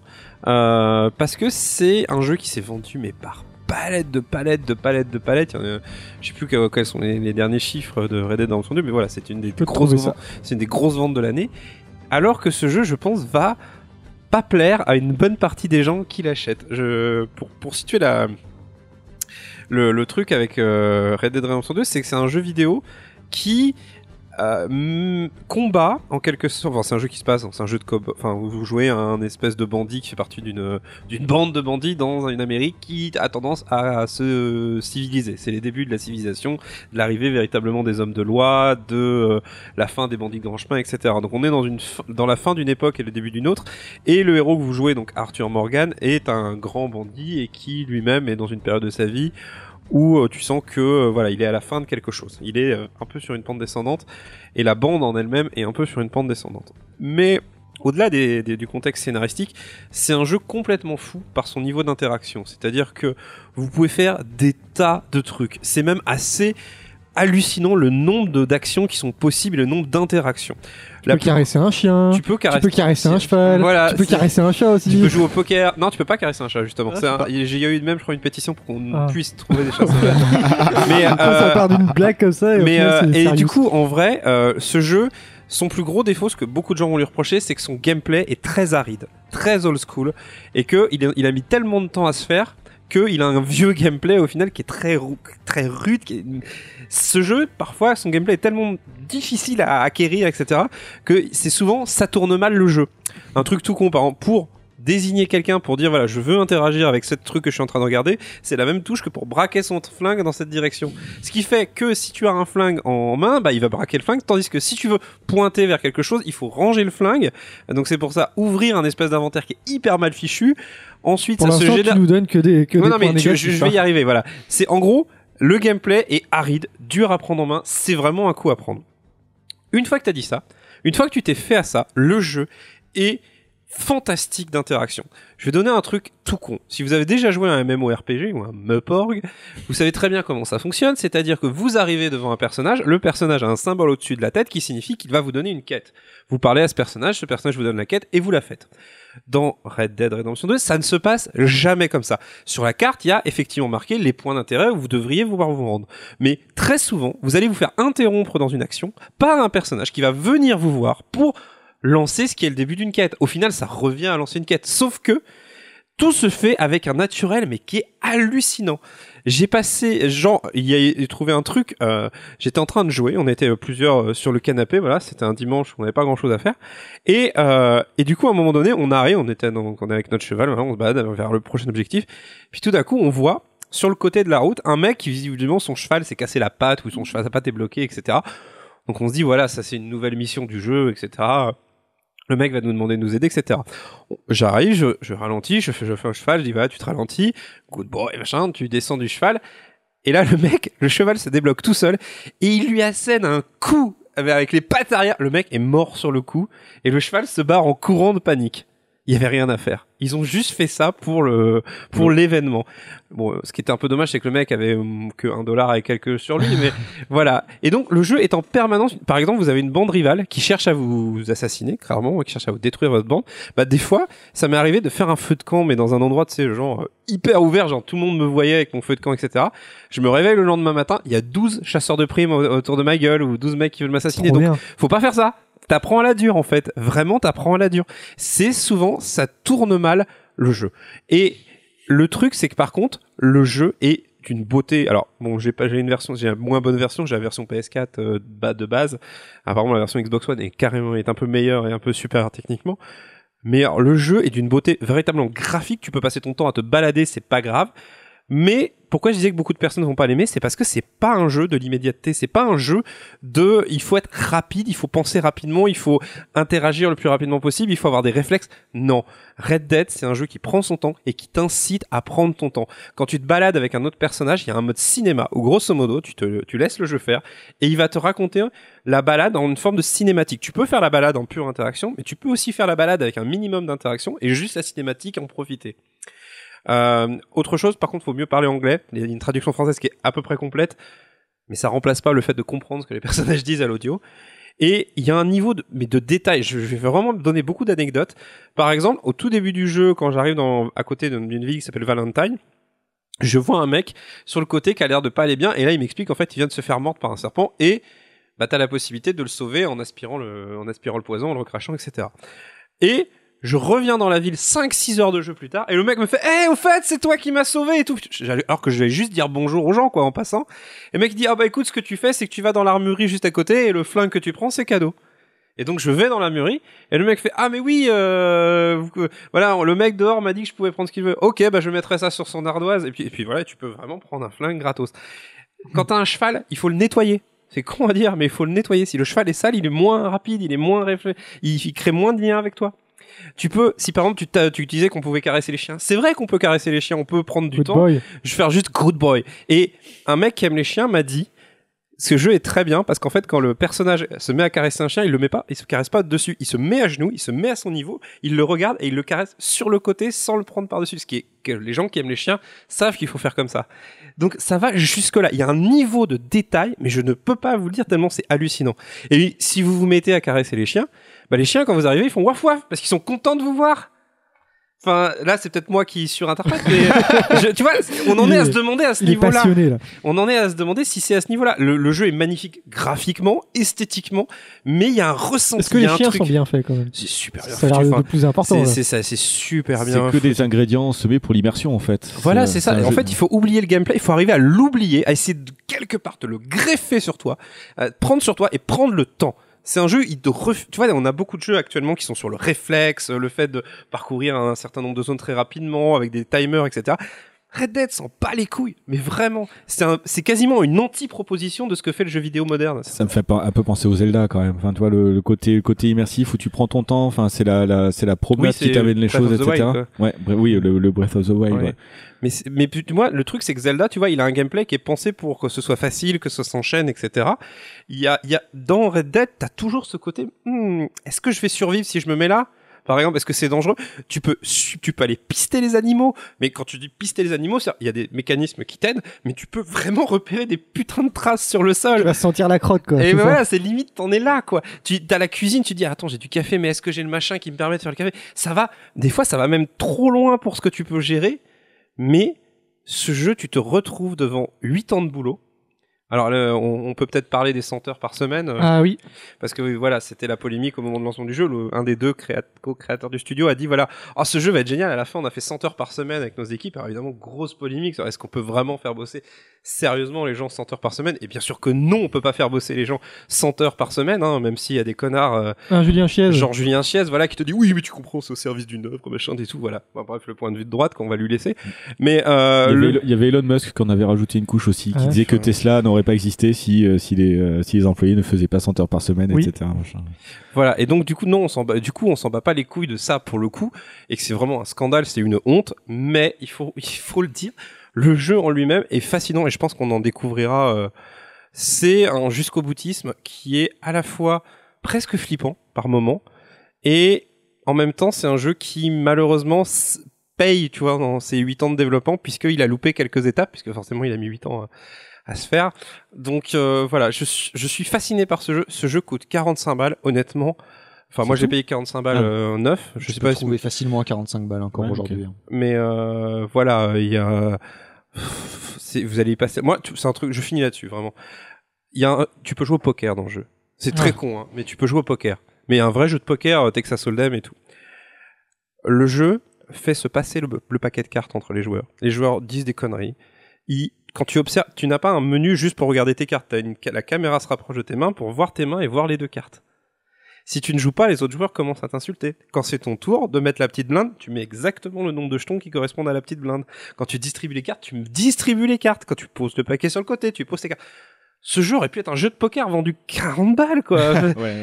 Donc voilà. 42 jeux indémodables. Non mais voilà, c'est ça. Enfin, c'est- c'est hallucinant. Et voilà. Mais par contre, si vous vous attendez à un jeu, un GTA, pam pam boum boum, Call of Duty, pam pam la guerre, c'est pas ça du tout. C'est vraiment tout sauf ça. Mais c'est peut-être aussi ça qui fait qu'il est décrié, c'est que les gens s'attendaient à du Rockstar euh, dans le plus grand classique euh, de GTA, et au final, euh, GTA les a pris de travers. Il y a ceux qui sont capables euh, de l'apprécier à ce juste titre, et d'autres qui sont fatalement déçus et finis. Et, euh, comme le dit très bien presque Lloyd sur le chat, le, le, le- voilà, je sais pas si c'est vrai, mais j'aime bien l'idée, le personnage tient les cartes différemment selon avec qui tu joues. Euh, oui, parce qu'en fait, tu peux jouer également avec les membres de ton clan. Enfin, il- il- pareil, le, le, le héros a un carnet à dessin qui décrit tout ce que t'as fait. Donc le carnet à dessin, il y a des tas, il y a un nombre de dessins hallucinant. Il y a une encyclopédie, tu peux mettre 10 ans à toute la lire. Tout est traduit. Enfin, ce jeu est trop. Va, va- Ça c'est fait combien d'heures pour l'instant J'en ai pas fait tant que ça, je crois que j'en ai fait 10-15 heures, mais comme moi. C'est tout Non, mais tu vois, ce genre de jeu. Combien d'heures de poker 8. non, mais sans déconner, ce genre de jeu. Combien d'heures à où je peux me balader, ça me, ça, ça me rappelle ça- ce genre de jeu où je peux me balader, où je trouve ça fascinant. Je, je, je finis par décrocher de l'histoire tellement je me dis, euh, si j'avance dans l'histoire, ça va être fini en fait. Et, euh, et pareil, il y a des histoires- enfin bref, je, je, je pourrais en parler des heures, mais ah, j'ai joué à Red Dead Redemption 2 pour le coup, c'est vraiment pas abusé euh, la hype dessus. Oui, mais euh, il faut que ça sorte sur PC. Jamais, je pense, mais jamais, le oui, premier déjà. jamais Le est jamais le non le, Oui, le du premier coup, n'est pas euh. Red Dead Revolver était sorti ou pas je crois pas Red hein. Dead Revolver. Euh, Il est jamais sorti de la PS2. Il était sorti de la P... il était sorti sur PS2, mais à part ça. Il est jamais sorti de la PS2. Ouais, je sais pas si enfin je sais en fait en vrai je me demande s'ils peuvent le faire euh, l'adaptation sur PC Euh, enfin peut-être hein, j'en sais rien mais euh, t'imagines un, un projet qui a autant de temps enfin je sais pas on va dire, c'est- Honnêtement, j'en sais rien. allez sur Linux Je suis euh, déjà. Enfin, il n'y a pas eu le, le 1 sur PC, donc à partir de là, je peux rien dire. Je suis assez. euh, Bah déjà, il est pas sorti. Pourquoi sur sur le 1 Parce que le code était pas pas propre apparemment, ou le- ils ont pas perdu du code, ou il y avait des histoires comme Il y a ça. des questions d'architecture euh, propres à la PS3, mais a Ouais. priori c'était censé être réglé avec la PS4. Donc, Peut-être qu'on aura le 2, mais euh, le premier, euh, c'est. Non, le premier, je pense que c'est bon. Après, euh, Red Dead Revolver, je crois qu'il est dispo euh, via une émulation quelconque sur la PS3 encore. Ouais, peut-être. Mais ouais, donc du coup, Presque Lloyd en donne beaucoup de détails sur le chat et euh, le fait est que voilà, des fois, je suis peut-être pas encore rendu là, le fait que pour l'instant, je peux pas tricher au poker parce que je suis avec des gens plutôt de confiance, mais peut-être que tu peux tricher. euh. Ouais, ils ont perdu les sources, voilà. Perdu Merci Randall sources, pour le coup, d'accord. Randall Flag. Mais euh, je pense que le 2 sortira. Ouais, j'espère. En tout cas, j'espère. Si ça peut le faire jouer à plus de gens et qu'on peut avoir des modes à la con. Perdre les sources sur un Genre jeu si on- important. c'est quand Genre, genre si on peut avoir euh, un My Little Pony euh, à la place du cheval, ça, je- Bon, ouais, le truc, c'est mon PC le fera pas tourner, hein, clairement. Non, moi non plus. Euh, J'ai regardé, je crois, je peux pas, avoir- je peux pas avoir Mafia 3 sur le mien, par exemple. Pourquoi tu veux jouer à Mafia 3 Pourquoi tu veux Parce que j'avais bien aimé Mafia 1 et 2 et que Oui, il y avait Mafia Ah, 3, t'as- il y avait Mafia 3 en promo. T'as c'est- aimé Mafia si 2, t- toi Si t'as aimé Mafia 1 et 2, pourquoi vouloir jouer autre Il était en promo sur GOG, il était à genre à 13 14 balles et puis bon après j'ai regardé les euh, j'ai regardé Est-ce les que tu specs, sens ça qu'on te marchait juge un peu pas. Ouais ouais, je le sens bien ouais. Donc c'était Nintendo, c'est ça? Nintendo, tout à fait. Exactement, Good le boy. simulateur de... Je mangeais des chips en même temps que ta prochaine chronique dans, dans le micro comme J'en ça. ai plus Euh, on continue? Ouais. On continue avec euh, Red Dead Revolver. Pyre- avec Pyre. Pyre. Je ne sais pas si c'est comme ça qu'on dit. bon. Euh, je, cro- je crois que oui, euh, parce que le jeu, il y a, il y, a, il y, a, il y a une voix, de- il y a une voix de doublage et euh, je crois que j'ai déjà entendu le, le, le, le mot prononcé euh, ainsi par la, par la, par la voix, la voix off. Pyre, donc c'est un jeu édité par Super Giant Games. Alors si je vous dis Bastion, Transistor, Yes Ouais. voilà. Forcément. Euh, Super Giant Games qui a, qui a l'air de bien se spécialiser quand même dans le jeu à ambiance. Euh, aussi. et, et ambiance musicale, mais même en ambiance graphique. Enfin, c'est vrai qu'il crée des univers assez particuliers. Alors, je passerai sur Bastion, parce que je l'ai pas aimé. Je me J'ai suis pas vraiment. aimé Bastion. J'ai Alors pas- Sérieux Je me suis fait Je chier sur je l'ai Bastion. commencé au moins 5 fois et au bout d'une heure de jeu. Ouais, Je trouve mou. J'ai déjà Ouais. suffisamment Je parlé. trouve mais mou. L'univers graphique est super, la- l'animation, la voix, ce qui est, ce qui ce rigolo avec Bastion, bah, quand Ouais, ils se sont fait connaître avec ça, c'est qu'il y a une espèce de voix off, c'est un hack and slash Bastion, grosso modo, et euh, tous les événements qu'on fait à l'écran sont commentés par la voix off. On, tombe- génial. on tombe dans le vide, se- il y, a- y y une voix off il y a une- qui fait la narration de ce qui est en train de se passer, de ce qu'on est en train de faire. D'un point de vue euh, recherche, même technique, etc. Et même, enfin, je trouve ça, je trouve ça c'est génial. Après, le truc, c'est que manette en main, bah, je me suis un peu fait chier.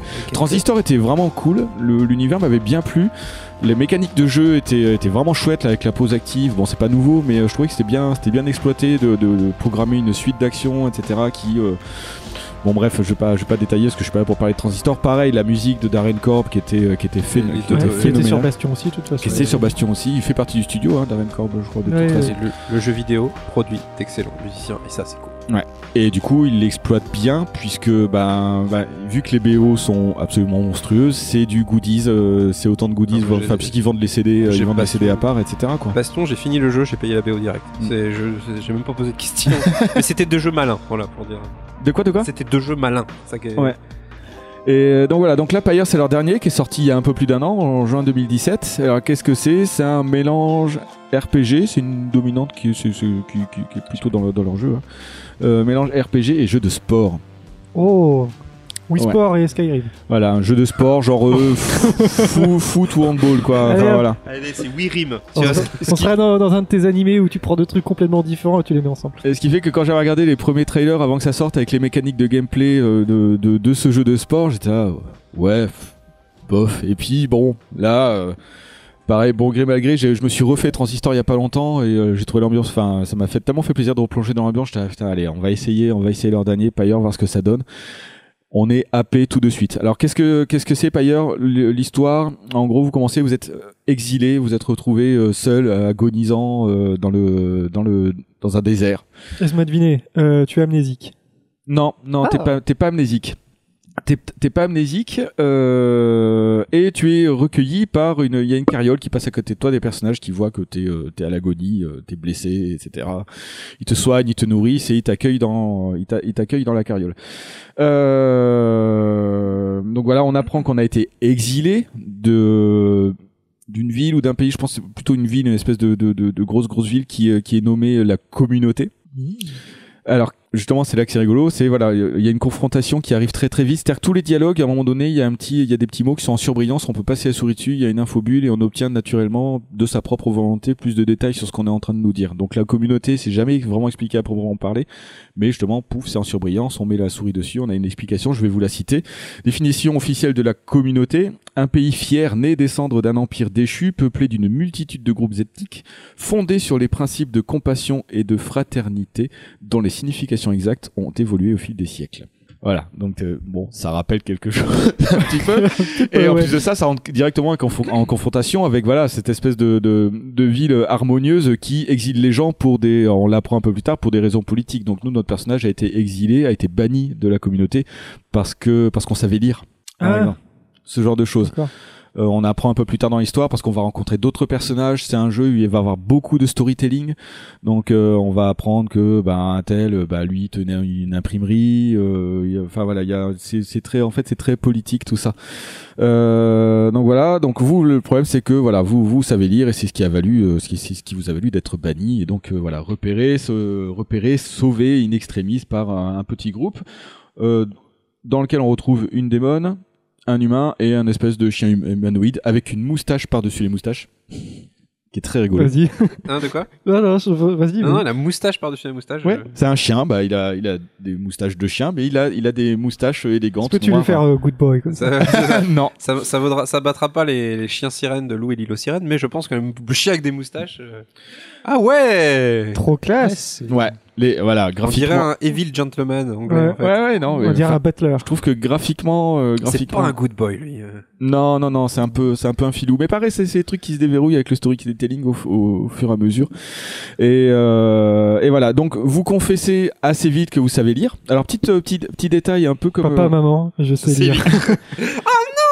Petit détail, vous êtes retrouvé avec, vous êtes retrouvé avec un masque. Donc, ce qui fait que vous entendez des gens qui parlent de vous. Ouais, je crois que c'est Nana, mais je suis pas sûr. Et là, vous avez la possibilité de laisser dire. Ouais. C'est cool et ça. donc du coup vous allez être, euh, on va vous appeler avec un euh, votre nom au féminin, Oui. parce que vous allez avoir un rôle, je vais y venir. Euh, vous pouvez contredire, dire que bah, dire que vous êtes un homme, ou vous pouvez dire que ça n'a pas d'importance. Et du coup vous êtes, vous n'avez pas de genre pendant Hmm. tout tout le jeu. Et petit détail, euh, pareil, ça, à mettre en parallèle avec la musique, ça va influer le générique de fin, les paroles chantées du générique de fin. C'est-à-dire qu'il y a, Ça, qu'il y a c'est eu cool. plusieurs versions selon le genre qui a été choisi. J'aime bien ce genre de petits détails. Ouais. C'est-à-dire homme, femme ou genre genre neutre. Genre neutre, du coup, là, là, le- ça va être euh, veille. Voilà, la, le- la carriole, quoi. Tous les gens de la, la- de la carriole. Donc voilà, et vous ça paraît confessez. con, mais c'est important pour certaines personnes. Donc, euh, Ouais, mais je trouve Ça je trouve ça cool, quoi. T'as le choix, quoi. C'est Ouais. voilà. Et donc du coup, vous, comme vous savez lire, vous allez devenir la lectrice. Lec- la lectrice, c'est le, le rôle lecteur, du coup. ou le lecteur. Moi, j'ai laissé dire en fait. Du coup, je- enfin, je, je, ouais, si tu veux.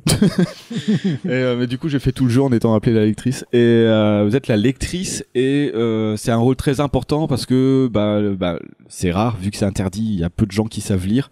Et la lectrice, euh, au sein d'un groupe comme ça, a le pouvoir de le de le guider. À savoir que euh, c'est euh, dans les euh, dans les bas-fonds, c'est le tout le territoire qui ne qui n'est pas la communauté, c'est les bas-fonds. Donc on a plein de on a des déserts, on a des forêts, des montagnes, etc. Tout ça c'est regroupé, c'est les c'est les bas-fonds, c'est la, la, la vie sauvage quoi. Et vous êtes retrouvés euh, il y a plein de groupes qui parcourent les bas-fonds et qui pour retrouver la liberté, c'est-à-dire être réintégrés à la communauté, ce qui est un peu paradoxal parce que ils cherchent à retrouver leur liberté mais dans une communauté qui euh, qui les contraint finalement. Ce Euh, serait pas un petit peu sectaire tout ça c'est euh, voilà, il y a plein. Ouais. L'univers est assez riche, quoi. Justement, ça, il se laisse découvrir, il, se- il, est, il est cool. Euh, vous devez participer à des rites. À des rites entre entre carrioles en gros entre groupes euh, entre qui s'appellent des triumvirates voilà c'est ça Ah entre triumvirates euh, et ces rites en gros bah c'est des matchs de c'est des matchs de foot C'est genre rollerball euh, fantastique. Euh, quoi. je sais pas. Alors c'est pas vraiment des matchs de foot, éventuellement du basket ou du handball quoi. Mais tout ça avec une, une grosse enveloppe mystique. C'est-à-dire que chaque euh, chaque triumvirate a un brasier de chaque côté et le but du euh, le but de la de la partie c'est du 3 contre 3 le but c'est de prendre il y a un orbe une orbe ou un orbe? Une orbe. une Un orbe On va dire orbe. voilà, il y a Orbe qui apparaît au milieu du terrain. Le but du jeu, c'est de s'emparer de l'orbe le plus rapidement, enfin possible, ou pas justement. Ça peut être une stratégie de laisser d'autres le prendre, etc. Et d'apporter l'orbe euh, dans le dans le brasier adverse. À chaque fois que vous apportez l'orbe, selon les caractéristiques du personnage, parce qu'il y a des points de caractéristiques, vous infligez un nombre de points de dégâts au brasier qui va s'éteindre petit à petit. Si vous éteignez complètement le brasier adverse, vous remportez la partie, vous remportez le rite. Et vous avez le droit de participer à d'autres rites jusqu'à jusqu'à un espèce de rite final qui mène à la libération. Voilà, je- voilà, c'est en gros c'est un des systèmes de euh, classement au final de jusqu'à une jusqu'à jusqu'à Monde. la finale. C'est un peu c'est un, c'est un peu ça. Euh, donc voilà voilà, qu'est-ce que qu'est-ce que donc que ça c'est expliqué. C'est vrai, c'est vraiment bien. Autant, bah voilà, quand je disais que j'avais vu les vidéos de gameplay avec, euh, avec, euh, ça montrait essentiellement les passages de rite. Euh, Ouais, ça ouais, m'a pas, euh, ça m'a pas vraiment intéressé. Ouais, bof. Alors déjà, le, le système du jeu des rites est vraiment bien, c'est vraiment rigolo. C'est-à-dire que chaque personnage, par exemple, a une aura autour de lui d'une différente taille. Pareil, ça, ça influe sur les, les points caractéristiques. Un personnage qui a adverse, qui a les pieds dans cette aura, est banni du terrain pendant un certain nombre de secondes. Nombre de secondes, pareil, déterminé par des points de caractéristiques, et notamment ça s'appelle l'espoir. C'est l'espoir. Si t'as plus d'espoir, tu reviens plus vite sur le terrain. C'est très joli, tout est joliment dit. euh, même les points de caractéristiques, ils sont, ils sont, ils sont, ils sont beaux, quoi. C'est euh, le- le- l'espoir, la gloire. Bon, c'est un peu, voilà. C'est euh, et euh, qu'est-ce qu'on dit? Et à partir du moment où tu as l'orbe, tu n'as plus ton aura. D'accord. C'est-à-dire qu'à partir du moment si, t'as- si tes points de caractéristiques te donnent une grosse aura, bah c'est un peu le conc- bah, deux joueurs qui se rencontrent sur le terrain, c'est un peu euh, qui a la plus grosse. Bah j'ai une plus grosse aura, j'arrive plus vite à tes pieds quoi en gros. Mais à partir du moment où on a on a on est en possession de l'orbe, on n'a plus notre aura. C'est un Qui, euh, classique du jeu vidéo, ça. et du coup, bah, les autres ont le pouvoir de nous bannir assez, euh, assez facilement. Donc, du coup, c'est des techniques de je fais des passes, de sprint, de saut ou de lancer le, de lancer l'or. C'est assez dynamique, c'est assez nerveux, c'est pas trop long. Euh, là, je- là où j'en suis, ça commence à être long, parce que les matchs commencent à être serrés, la difficulté, la difficulté grimpe. À noter la, la, la courbe de progrès, la courbe de difficulté qui est assez fluide et qui est vraiment chouette. Et quel est le- pas l'intérêt, mais l'objectif de, le- de ton personnage en fait? C'est dévoilé au fur et à mesure. Après, je peux commencer à faire du spoil, mais non, euh, parce que mais est-ce que le scénario est vraiment très prenant c'est plus Le scénario est vraiment très prenant, c'est-à-dire que c'est un des avantages du jeu, si le si le, mé- si le mécanisme du, de, de, de ces rites est peu séduisant au premier regard, euh, on se dit bah si on fait ça à répétition, ça va être chiant. Et en fait, pas du tout parce que c'est vraiment super bien rythmé. Il y a des phases de rite et entre chaque rite, pff, je dirais qu'il y a bien euh, 15-20 minutes de jeu avec du storytelling, avec des dialogues, avec de l'exploration de la carte. Alors, c'est qui est assez sommaire. Hein. On clique sur un point, sur tel point ou tel point, on récupère des artefacts, on les vend, etc. On gère la progression de ces personnages. Euh, Il y a des dialogues, on voit les intrigues entre les personnages dans lesquels on peut intervenir, etc.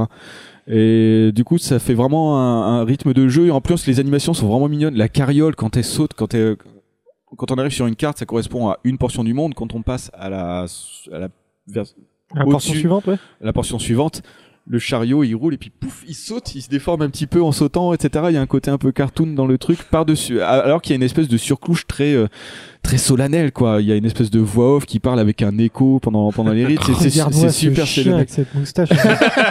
Moi j'ai une question très pratique, c'est est-ce que ça vaut 6,71€ parce qu'il est actuellement à moins 60% sur Steam Ah mais carrément. Ok, donc je clique sur ajouter au panier alors. Ah mais carrément. Euh, puis et puis et puis voilà. Qu'est-ce que je voulais dire d'autre après? Voilà, le truc c'est que je voulais pas, je voulais pas trop trop trop spoiler. Mais l'histoire l'histoire se dévoile au fur et à mesure. Je, je, je dévoile pas trop le fonctionnement des, des rites non plus, parce que c'est lié à ça. Euh, C'est un jeu à découvrir, quoi. C'est un jeu, c'est un jeu à découvrir et finalement, juste en tout petit spoil, au fur et à mesure qu'on fait des rites, qu'on participe, etc. Euh, déjà petit point de détail, euh, on vous dit que si vous perdez, c'est pas grave parce que finalement vous rendez la liberté à quelqu'un qui est en face de vous. Ah. Ah. Oh là là. Du coup j'ai. Ce genre de choses. Ils veulent froisser personne, hein. Ils veulent froisser personne, mais après ça se corse un petit peu parce qu'il commence à y avoir un enjeu politique derrière ça qui se met qui se met en place et finalement cet aspect un peu bienveillant disparaît. Tout comme la bienveillance, là j'en suis là, la bienveillance de la voix off commence à disparaître parce que la voix off c'est la voix off d'une des c'est entre des, euh, des dirigeants et des divinités, on sait pas trop quoi. Ils sont un peu omni, omniprésents, omniscients. Et euh, il, ne s'adresse qu'aux lecteurs et aux lectrices. Il y a que les lecteurs et les lectrices qui entendent leur voix et elle est très bienveillante au début. Elle glorifie votre arrivée sur le terrain pour les rites, etc. Et plus ça va, plus elle découvre un peu les dessins que vous avez. Et elle commence à balancer des tacles, etc. Ce qui fait que la pression monte parce que la courbe de difficulté monte. Et en plus de ça, il y a la voix off qui vous tacle un petit peu à chaque début euh, ou fin de match. Et euh, on sent, on sent l'étau qui se resserre. Je découvrirai ça chez moi, puisque c'est en train de télécharger chez moi. Et à, no- et à noter, et à noter la musique de Darren Korb qui, euh, Qui est puis tout- excellente, qui est hein. excellente. Je lis au début, mais et ils je ont, la f- et ils ont fait un gros gros travail là-dessus. C'est-à-dire qu'à un moment donné, s'il y a une phase de jeu, euh, bah, la musique qu'on a entendue tout à l'heure en, tapis, elle sert au, euh, à la fin d'un à la fin d'un pour- quand il y a des montées de, de des gains de points d'expérience et s'il y a des niveaux qui sont montés, on choisit les compétences, etc. comme dans un RPG classique. Euh, donc on est dans une, c'est une phase du jeu et quand on a fini cette phase de jeu, on a, on, clique, c'est bon, j'ai fini, j'ai géré mes, mes personnages. Il y a un montage qui se fait, c'est-à-dire que la, la, y a la fin du morceau, elle est rabibochée pile au moment où vous avez cliqué sur euh, c'est bon, j'ai fini, on passe à la phase suivante, et on a une vraie fin du morceau, et pas un fondu ou un fondu enchaîné. Oui, c'est adaptatif. C'est c'est super adaptatif. Et comme ils ont, bah, c'est la musique, elle est faite maison, ils ont accès à toutes les pistes. Ce, par exemple, pendant pendant un pendant un match, pendant pendant un rite, euh, selon que vous soyez en possession de l'orbe ou pas, ils vont enlever, ils vont enlever des euh, des pistes. Notamment Ah. les notamment les pistes de, de de la section rythmique, ils vont enlever la batterie par exemple, etc. Ce qui va donner des moments de suspension et des moments de stress selon où vous On en a êtes. Zico qui parle. Et euh, il y a aussi euh, sur certains morceaux, il y a des voix et qui n'apparaissent que quand on s'approche du brasier adverse. Ça, ça donne encore un peu plus de et tout est comme ça au niveau de l'environnement, au niveau de l'environnement sonore et musical et c'est à baver sur son bureau en permanence. C'est vraiment, il y a vraiment un gros boulot qui a été fait pour ça. Il se faisait, il se démarquait déjà avec ça, je trouvais, sur Giant Games, mais avec euh, avec la BO de Pyre, ils ont ils ont franchi un palier euh, qui, est, Alors. euh, qui est monstrueux quoi. À noter que si vous êtes, si vous êtes Mhm. hype, euh, là j'ai dit que euh, le jeu est en promo, mais en fait il y a un bundle actuellement sur Steam euh, pour Super Giant Game. Avec Bastion. Et, euh, avec Bastion, avec la soundtrack de Bastion, avec Transistor et la bande. euh, voilà. Ah. Donc pour 15 balles. Combien Maryse Je crois que c'était 15 balles à peu près. 15 balles. Oh, Peut-être un peu moins. beau. Et du coup, il y a. Plantu qui a appelé il voulait te demander si ton rite préféré c'était le rite cantonais. Ah, ouais, t'as rien là-dessus. ah, bon. Putain, tu le prépares depuis combien de temps ça Ah, Euh, à peu près 5 minutes. tu sais, il attendait. Non, c'est- Tiens. tu sais, il disait. Non, c'est pas le moment. bon, bref, donc c'était Pyre. Moi, ça me dit bien. Je pense que je vais y jouer. Mm. Même Non, si euh, le côté euh, gameplay m'avait pas forcément euh, Voilà. tenté, mais euh, Moi je trouve que c'est magnifique, c'est une proposition en fait, c'est surtout ça. Il y a le mode versus qui permet de faire des matchs les uns après les autres si on a envie. Mais voilà, il y c'est a un mode mode multijoueur en ligne entre deux. Euh, en ligne non, mais en canapé ouais. Ok, ouais. Ouais, ça peut être sympa. En canapé ouais et euh, mais voilà c'est le mode campagne qui est le plus intéressant parce que c'est le plus rythmé. Il y a du coup le bah en effet on enchaîne les, les rites, les matchs après les autres. Ils sont tous contextualisés les uns les uns après les autres parce qu'ils tiennent place dans l'histoire, dans les rencontres avec les personnages, etc. Dans le dans le détail de leurs histoires qui s'approfondissent au fur et à mesure. Et c'est jamais euh, ça, il y a- c'est pas répétitif du tout. Très bien, très bien. Donc Pyre. On va continuer parce que qu'est-ce qu'on parle? J'arrive pas à Ouais. vous arrêter, dis donc. On va terminer avec les trucs en plus. Euh, J'espère que vous en avez un. C'est parti.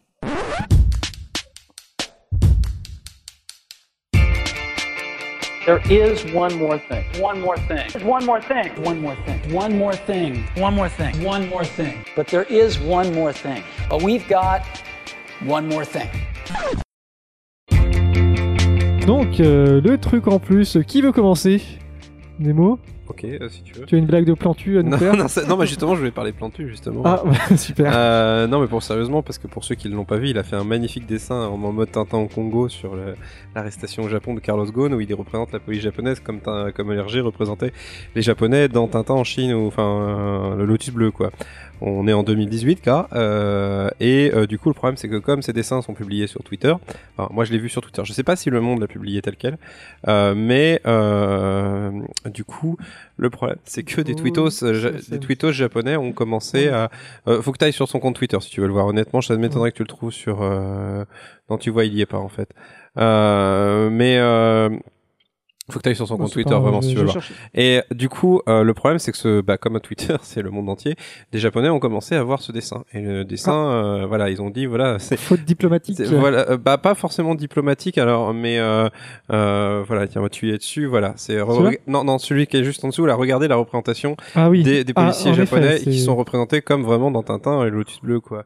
Et du coup, bah en fait, il y a des commence à avoir des messages très insultants en japonais et des Français qui répondent en japonais pour dire on est désolé. Et, euh, et, et le problème, c'est que je me demande mais quand est-ce que le Monde, l'Express, etc. vont débrancher Plantu quoi? Oui, parce que c'est pas la première c'est pas la hein. première fois. C'est très loin d'être la première Et, et je trouve qu'en fait, le problème des dessins de Plantu, c'est que soit ils sont ridicules comme ça, euh, racistes comme ça, ou qui sont vraiment très malaisants, ou soit ils ne veulent plus rien dire. Ils un sont, moment, ils sont, j'ai, ils sont pas drôles, ils sont je pas ne me rappelle pertinents. plus quand j'ai vu un bon dessin de Plantu. Et le problème, c'est qu'il est toujours à la une du monde, quoi. Et, euh, et je me demande quand est-ce que le monde va débrancher Plantu, quoi.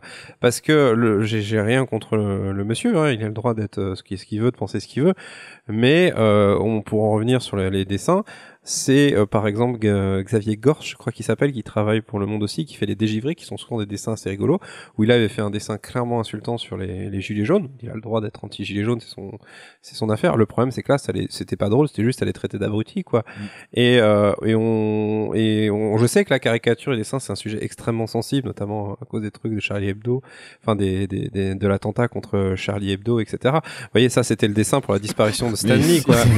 c'est euh, où il, il représente, où il représente euh, Macron en Spider-Man et euh, Trump en Hulk, et ça ne, parce qu'il s'est entre, voilà. Le, voilà, à un moment donné, euh, il, il faut être capable de dire que Plantu a le droit de faire les dessins qu'il souhaite. Plantu a le droit de faire les dessins qu'il souhaite, de les publier sur Twitter, et heureusement qu'il peut le faire. Et j'espère qu'il pourra continuer à le faire. Mais à un moment donné, il serait temps qu'un journal qui soit un peu sérieux comme Le Monde ou l'Express commence à se dire que oui, Plantu, euh, peut-être que tous les jours c'est pas ça, ou voilà, qu'il devient tout simplement un peu vieux. Et, euh, et ça me navre parce que Plantu a fait des excellents dessins et quand j'étais plus jeune, on offrait euh, des, des, des, euh, des recueils de Plantu à, à, à mon père ou des trucs comme ça. Et aujourd'hui, je peux plus. Et euh, moi, j'ai- j'ai j'ai perdu un dessinateur que j'aimais bien. Et ça me fait chier. Voilà. Très bien. Euh, Lua? Bah, pour ma part, j'ai fini Pokémon Let's Go. J'ai pris mon petit shot de nostalgie parce Ah. que le tout premier Pokémon, Pokémon, mon tout premier jeu vidéo Rouge. de la vie, c'était Pokémon jaune. Et là, ils Ah, en font jaune. un, ils en font, un remaster à la sauce euh, Pokémon Go. Tu sais que j'ai joué à Pokémon Gilet Jaune. C'était nul. Pokémon je, pouvais pas sortir- ouais, je pouvais pas sortir du premier village. Les rues T'étais étaient coincé- bloquées. Les routes coincé étaient bloquées. C'était. ouais. T'étais coincé au bord palette. Bah oui, parce que toutes les routes étaient bloquées. Ça, c'est le remake alternatif, euh, pas terrible. Est-ce que tu dénonçais d'autres Pokémon euh, qui Ah, euh, ouais, euh, je sais plus la blague, c'est quoi Pokémon gilet jaune et Les bonnet rouge Pokémon bonnet rouge, ouais. Bref, euh, Pokémon C'était bien ton enfance, sinon Sinon, mon enfance, c'était pas mal. Mais euh, ouais, non, du coup, j'ai pu redécouvrir euh, cette euh, vieille région euh, de Kanto, Kanto avec euh, Pokémon Let's Go. Mais est-ce que tu peux caresser les Pokémon? Oui, tu peux caresser faire Pikachu. Good boy, que- Salamé. Est-ce que tu joué au Good- poker avec boy, les Pokémon Good boy Pikachu. Mais de dessus, tu Good boy, Salamé. Genre, tu vas, tu vas dans le menu et t'as Pika- Pika- Pika- Pikachu euh, s'inquiète pour vous euh, parce, que vous avez joué, parce que vous avez joué beaucoup hier, il m'a fait. hier, hier j'ai littéralement eu euh, Mais on ne mérite pas Pikachu. Poké- Pokémon euh, Pi- Pikachu euh, vous vous regarde un, un air inquiet, il a l'impression que vous vous surmenez parce que ça faisait genre 5 heures que j'étais dessus. Voilà. Oh putain. Bien ce genre de petits détails. Quelle vie quand même. Et J'ai pu j'ai pu faire euh, ouais t'in- t'inquiète Pikachu. Vas-y, t'es retourne dans ta. Je- Retourne je- à la Pokéball, Pikachu. Mais euh, ouais, j'ai j'ai j'ai fait une petite trentaine euh, une trentaine d'heures de jeu. Euh, très clairement, euh, ça, le gros problème de ce jeu, c'est que sur les Pokémon, on était habitué à un gros post-game, et là, il faut vraiment pas le chercher. Mais pour le shot de nostalgie, pour prendre, reprendre les 151 euh, Pokémon, et cette fois-ci, il est vraiment possible assez facilement de tous les choper et de dire euh, bon, c'est bon, j'ai eu, mon shot euh, de nostalgie au bout de 40 heures de jeu, c'est fini. Vraiment, je trouve que c'est un petit jeu sympa pour faire découvrir aux, aux jeunes la licence et euh, pour les un peu plus vieux euh, prendre prendre le shot de nostalgie, ça fait ça fait toujours plaisir. Et moi, j'avais le j'ai la petite euh, Pokéball euh, Le petit gadget. la petite- le petit gadget qui va avec. Et, et, et franchement, c'est complètement gadget, mais je, je kiffe juste balancer ma Pokéball dans la direction qui va bien devant la télé. C'est contre la télé. Ah, non, ça, ça va, ça, ça- c'est- assez safe parce que tu, tu, tu le mets Euh, sur ton Dragon. poignet. Et, tu, et en fait, tu mets un anneau à ton doigt, tu prends la Pokéball et schlac, ça s'arrête à ton doigt, puis derrière, tu le récupères comme ça et, et, et tu relances. C'est vachement radiophonique ce que je suis en train de faire. C'est un yo-yo. C'est ouais, c'est un Mais, mais, mais c'est un, un- yo-yo que tu balances à ta télé et ça, et, et ça le fait vraiment dans la direction parce que parfois les Pokémon euh, Ouais. bougent. ce qui est complètement Eh, quel monde. hein, C'est ça. Quelle Ce qui est vie. com- mais ce qui est complètement ouf, c'est que la Switch est en train de devenir mais un méga indispensable de son époque. C'est- Ça redevient la PS2 de de 2018 quoi. Parce que pour ceux qui sont pas assez vieux, la PS2 à l'époque tout sortait dessus. C'était indispensable d'avoir une PS2. Parce que tout sortait sur la PS2. Et J'en ai jamais eu, il y avait pas. la rétrocompatibilité à l'époque. Aujourd'hui, on fait des remakes. Oh, c'était mieux avant. hein. Question, euh, parce que euh, voilà, pour les enfants, pour découvrir l'univers et pour les adultes, le shoot de nostalgie. Noël, pour, un adulte qui n'est pas versé du coup, du, du coup dans- du tout dans l'univers de Pokémon, est-ce que c'est un bon jeu? Pour moi, ça reste, pour moi, ça reste un bon jeu. Après, il est facile. Parce Oui, ça que je l'ai lu, c'est prévu pas gênant. vraiment pour les gosses. Ouais. Mais pour moi, enfin, ça reste, ça reste un, un bon jeu. J'ai envie de dire, pour un adulte qui se contrefiche de Pokémon, ça reste aussi un bon point d'entrée pour euh, découvrir euh, un peu la genèse de l'histoire telle qu'elle était pensée à la base avec les petits trucs en plus de 2018. Ok. Pour moi, c'est c'est vraiment un, un- un bon compromis pour passer une trentaine de- d'heures euh, assez sympa. Mais qui a encore 30 heures à passer sur un jeu vidéo? Ah, bah si, excusez-moi, il y a Red Dead Redemption. Non, quoique. Non, 15 non, heures. 15 heures. Mais oui, mais c'est un travail, quoi. Ouais. Ouais. Euh, la suite? Alors moi j'ai pas prévu grand chose, donc euh, je vous propose que je vous récite la table de multiplication de 9 euh, sans me tromper. Alors, t'as pas une recette d'houmous quelque part qui traîne ou une connerie comme ça Alors, tu vas dans le supermarché, tu peux te demander du houmous. je suis, sûr, je suis sûr dans le métro, il, a- il a révisé la table de 9. Ah, comme vous voulez, je vous fais la En recette. même temps, la table de 9, c'est facile. Fais la table de 7, quoi. Non, la table de 7, mais trop pas. Qu'est-ce qu'a dit Mimi C'est bon, je vais pouvoir l'acheter, Ouais. Non, mais attends, la table de Pokémon. 9, tu triches, quoi. Ouais, bah oui, je prends du facile. Non, mais fais La pas faire table la de table 8, de 7. allez. euh, Non, non, non, non, non. 8 x 7. Bon, sinon, je vous donne la recette de l'houmous. Ah, 56. Alors pour le mousse, il faut. Alors ça peut se faire. Moi, je l'ai fait un peu en feignasse. Je prends des euh, des pois chiches qui sont déjà cuits. Ouais. Sinon, Ah. ça prend une plombe, non? Euh, ouais, faut les faire tremper, etc. Et après, tu fais. bah, c'est pas bien compliqué. Voilà, c'est juste c'est plus long. Là, du coup, c'est à un moment donné. Euh, t'as t'as 20 minutes devant toi. euh, allez, une demi-heure grand max. euh, tu peux tu peux te faire un houmous rapidement, quoi. Donc euh, pois chiches. Euh, Qu'est-ce qu'il faut? Pois chiches, de l'ail, euh, de l'ail et du citron. Il faut pas mal d'ail et de citron. Et, euh, et ensuite, Oui, j'ai faut... compris que là, le citron, c'était une constante euh, avec le caviar d'aubergine. Il en faut dans le carré d'aubergine. Il, il faut doser un peu plus sévèrement dans, dans l'houmous. Faut pas hésiter à y aller. Ah oui. Et, et de, du thym, c'est-à-dire de la, de la, de la purée de la purée de sésame. Hmm. Voilà. Alors petite variante personnelle, j'en j'en fais parfois avec de la purée de noix de cajou, ce qui me vaut des lancers de pierre sur Oh, Twitter quand bon, j'en parle. Quand j'en parle, euh, non, et c'est super bon. Avec la purée de noix de cajou, c'est à un moment donné la première fois que j'ai fait de l'houmous, j'ai voulu faire euh, et puis on n'avait pas de thym à, à la maison. Et, euh, et euh, mon épouse me dit ah bah tiens sinon euh, t'as qu'à utiliser ça, on avait un pot de un pot de purée de purée de cajou. Et je ouais ok clac. Et euh, c'était à tomber par terre. Et euh, bah après en gros au niveau des proportions, je sais pas, j'ai pas euh, comment dire? Ouais, je crois que c'est, on va dire, on va dire 300-400 grammes de pois chiches. Pour 300-400 grammes de pois chiches, je pense qu'il faut y aller sur 2-3 gousses d'ail. Euh, le jus d'un citron ou d'un citron et demi, à voir selon la texture que vous que vous avez. Donc en gros, faut mettre les pois chiches, euh, les pois chiches, le jus de citron et, euh, et l'ail euh, un peu découpé. euh, commencer à, à l'écraser euh, en purée. Après, faut pas hésiter à aller au, au mixeur là, le le, le, que- le pied à soupe là. Ouais. le- et en fait, c'est justement tout le travail de mixage qui va donner la, la, la texture. On a l'impression quand on commence à écraser qu'on a un truc qui est super rugueux, etc. Machin. On est tenté de, de diluer avec de l'huile d'olive et tout. Faut surtout pas faire. Faut continuer à, faut continuer à mixer par par à coup. Et après, ça devient un peu, ça devient un peu crémeux. À partir du moment où on a cette texture là qui est su- super lisse, bah là c'est bon. En fait, c'est fait. Euh, et à l'instar du, euh, du caviar d'aubergine, on peut ajouter aussi des graines grillées qui vont ajouter un peu de texture, un petit goût supplémentaire. Donc euh, comme euh, euh, bah, la graine de sésame euh, ou euh, les graines de tournesol grillées au préalable, etc. Et puis on laisse, euh, on met ça dans le mélange. Et dans, le- pas et, un dans, resto et dans le mélange du thym, euh, dans le mélange évidemment le thym que j'ai cité ou la purée de noix de cajou. Faut pas, faut pas, faut mettre quoi? Un quart, un cinquième du volume de pois chiches qu'on a mis, un truc comme ça quoi. Faut, c'est selon, Me selon un peu le pas, goût. moi, je déteste cuisiner. Ça, peut- ça peut aider à lisser la texture aussi, donc euh, allez-y. Euh, le thym, faut faire gaffe si on en met trop, ça peut être assez amer, quoi. Donc c'est vrai que ça peut dominer euh, de façon. euh, Qu'est-ce qu'elle dit? Avec- Et voilà, et à déguster avec un avec un thé l'absent de souchong. Ah, c'est bah, c'est un, donc. c'est un thé fumé qui est super bon, qui va super bien avec du Alors, salé. Et euh, qu'est-ce que je veux dire? Et l'huile d'olive, il en faut, mais à la fin, au moment de servir, vous rajoutez juste le- l'huile d'olive au-dessus, et puis bah, du coup, ça vient naturellement avec Ah, le pain ça quand vous quand vous trempez, et c'est euh, ça a tombé par terre. Il y a pas besoin de saler, faut pas saler, c'est pas la peine. Caviar d'aubergine, on peut, mais euh, le mousse, c'est pas c'est pas la peine de mettre du sel. C'est l'ail, euh, c'est l'ail et le, et le citron qui font tout le taf de, de relever le, le pois chiche. Très bien. Putain, ça me donne faim. Quand les gens parlent de cuisine, j'ai l'impression que, je- je- en fait, je comprends ce que les gens ressentent quand je parle d'animé. Ouais. Euh, moi, dernier truc en plus, euh, demain, euh, marché de Noël qui ouvre, on va manger des galettes saucisses. Ah, Allez. c'est vrai. Ouais, ouais, Les marché de Noël. saucisses. Ah, t'en as mangé ou pas? Non Ah bah écoute. euh, Comment ça, qu'est-ce t'as pas t'attends mangé de galettes saucisses J'ai pas hein? mangé de galettes saucisses. Bon, on a accompagné no- notre fille à l'hôpital, rien de grave, c'était juste pour un petit examen. Et j'ai découvert qu'au CHU de Rennes, dans les repas proposés aux, aux patients, ou en tout cas au service pédiatrie, ils ils proposent de la galette saucisse. Tu sais que la galette saucisse, c'est un peu comme le bicarbonate de soude, ça, ça, ça, ça répare des trucs que tu sais même pas. Mais c'est, euh, je trouve ça, je trouve ça, je trouve ça génial. Bref. Euh, c'est tout pour cette émission. Quoi, Qu'est-ce ça, le, le menteur, euh, le menteur quoi, le menteur que Et, pas. et on, on va les laisser. Parce qu'il faut quand même que je, je termine cette émission Un qui jour. est déjà bien trop longue. Euh, bah merci, T'as merci qu'à les, dire gens, quand t'as fait chier Voilà. Pardon merci qui- les gens qui sont restés sur le chat. Apparemment, t'en Euh, as mangé au stade rennais. Oui, oui, mais j'en ai pas mangé au CHU. mais, on va euh, tout Ah, savoir oui. de Steve Dutaillard. Steve Dutail, le podcast. Euh, le podcast, les couscous, euh, toujours. merci hein, d'être venus. euh, vous revenez quand vous voulez. On va faire un petit instant pub parce que je sais qu'il y en a certains qui sont venus il y a un mois. Ils reviennent aujourd'hui. Ils ont lancé un podcast, par exemple. Ouais, par exemple, oui, j'ai lancé Ouais. le podcast. Les gens qui savent des trucs sont chiants parce qu'ils pensent que tu devrais savoir aussi. Du coup, ils t'apprennent rien.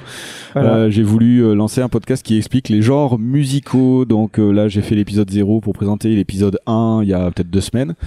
Euh, Il y a l'épisode 2 qui est en préparation. J'ai toujours pas commencé à écrire. J'ai tendance à me mettre la pression tout seul et euh, du coup là, je euh, Pression, frère. Ouais, ouais, faut, faut pas, faut pas, mais je suis comme ça. Donc quand, quand, quand je, quand je surpasserai ça, je commencerai à écrire l'épisode 2. Je sais déjà sur quoi je vais le faire, mais voilà. Tu Mais- verras, le meilleur moment, c'est quand les autres commencent à bosser à ta place. T'as plus rien à faire. Mais est-ce que PodCloud a, réussi à te faire un site euh, avec- pour le nom de podcast qui est comme qui est long Non, non, non, non. Justement, j'ai dû recommencer parce que j'avais voulu mettre le nom du podcast en entier et ça, ça m'avait coupé au bout d'un certain nombre de caractères. Ça m'a- ça m'avait collé une, une slash en Ah. plein milieu. Donc du coup, l'URL était pété. euh, donc euh, j'ai. Et la euh, blague était pétée aussi. Et la blague était pétée. Donc c'est juste les gens. Attends, c'est quoi Les gens qui savent des trucs. Point le podcast.fr. Très bien. Un petit Twitter Et à les gens, partager? les gens Pardon. qui savent, sans le T à la fin. Oui, Parce que pareil, il n'y avait pas la place. t'es vraiment pas à T'aurais dire pu que- faire gens qui savent. Je tiens à dire qu'il a utilisé un extrait de la carte Oui. blanche, on était en- ensemble, Oui. qui m'a pas rémunéré pour ça. Non, Et je quand pas je lui ai- moi non plus. Et quand je lui ai demandé de l'argent, il m'a dit j'aime ma femme. Je- Euh, Je Lua, suis de une droite, petite pub à n'oublie pas. faire Non, rien de Un particulier. petit Twitter à donner Oui, j'ai JC underscore binon. Voilà, très bien. Euh, Nemo Alors je vais faire très rapidement. Donc le Twitter c'est Nemotaku, N-E-M-O-T-A-K-U. Euh, donc sinon je fais d'autres podcasts. Le Canapé Game une fois par mois euh, à Nantes. Donc si vous êtes à Nantes et que vous avez envie de participer avec une émission avec euh, des otaku on va dire, euh, Ah. n'hésitez pas. On est gentil. On a accueilli Retour vers le Turfu. Ils étaient très sympas et ça s'est très bien passé. Euh, donc euh, Canapé Game. On fait aussi, on a lancé aussi un podcast depuis la dernière fois avec deux autres personnes. Donc JB et Maxao qui s'appelle À gauche toute, qui est un podcast politique. qui discute c'est parti qui discute, qui fait des débats de pas d'actualité mais des débats purement politiques. Le premier numéro était consacré à la gratuité des transports et on va enregistrer le numéro 2 sur l'exception culturelle française.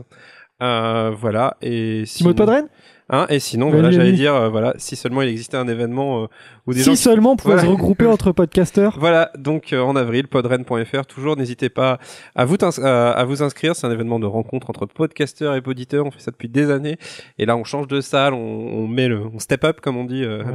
dans la Startup Nation, et alors petite annonce exclusive, hein, pour le Black Friday, toutes les inscriptions sont gratuites, euh, voilà, et après Moins aussi- 90% sur Voilà, les moins 190%, pour- euh, sur les inscriptions gratuites. voilà, sachant que, n'hésitez pas, voilà, Ouais. sachant que Et il si- y a même des bundles sur Steam, euh, inscription Voilà, gratuite, n'hésitez vous avez tout ce qu'il faut. Et si, Avec vous la voulez, bande originale. et si vous voulez une entrée VIP, une entrée presse, n'hésitez pas à nous fournir le PDF et à l'imprimer. Et puis euh, voilà, vous rentrez, euh, vous rentrez avec. Mais il faut s'inscrire, podren.fr. Voilà, il faut s'inscrire. Et, euh, et ça va venir vite. Donc ça va être très bien. Euh, cent- moins 190% Et ouais. exactement. Voilà. Bon bah voilà, je pense qu'on a assez parlé. Vous pouvez retrouver l'émission sur PodCloud, hein, carteblanche.podcloud.lepodcast.fr plutôt. Euh, Il y a un Facebook euh, que j'utilise. Oui, J'ai oublié de dire, pour à gauche toute, c'est AGT Podcast, le compte Twitter. AGT Podcast. Voilà. Et donc tu vas nous lancer un label, toi euh Bah, J'espère, parce qu'en fait, euh, le but du jeu, c'est aussi de publier des articles, ce genre de choses. Ouais, on est bah en train ouais, d'y intéressant. réfléchir parce que, on figure-toi qu'on s'est aperçu que le podcast politique, ça n'existait quasiment pas, en fait. En, Plus du tout même. en, en amateur, enfin en, en discussion. Donc euh, voilà, si, euh, si ça vous intéresse, n'hésitez pas à nous Très- contacter. Très bien, moi j'en étais où? Oui, alors un Facebook, on s'en fout, euh, plus personne n'est sur Facebook. Euh, Bah si, mais pas nous. le Twitter, c'est @carteblanche_pdc. Vous pouvez me contacter sur euh, par mail avec euh, la petite adresse mail. Si vous voulez venir, venez, venez, parce que j'ai toujours les mêmes personnes, hein, ça suffit. Et Non, puis, on, euh, puis on parle pas beaucoup, alors c'est compliqué de faire une Euh, émission. et puis si je suis encore régulier, la prochaine fois, ce sera dans deux semaines, je pense. Et d'ici là, on se dit bah, à la prochaine. Merci messieurs. Merci surtout à Au toi. revoir. Merci Le, jus de pomme pétillant était très bon. Ah, merci. Oui. Salut.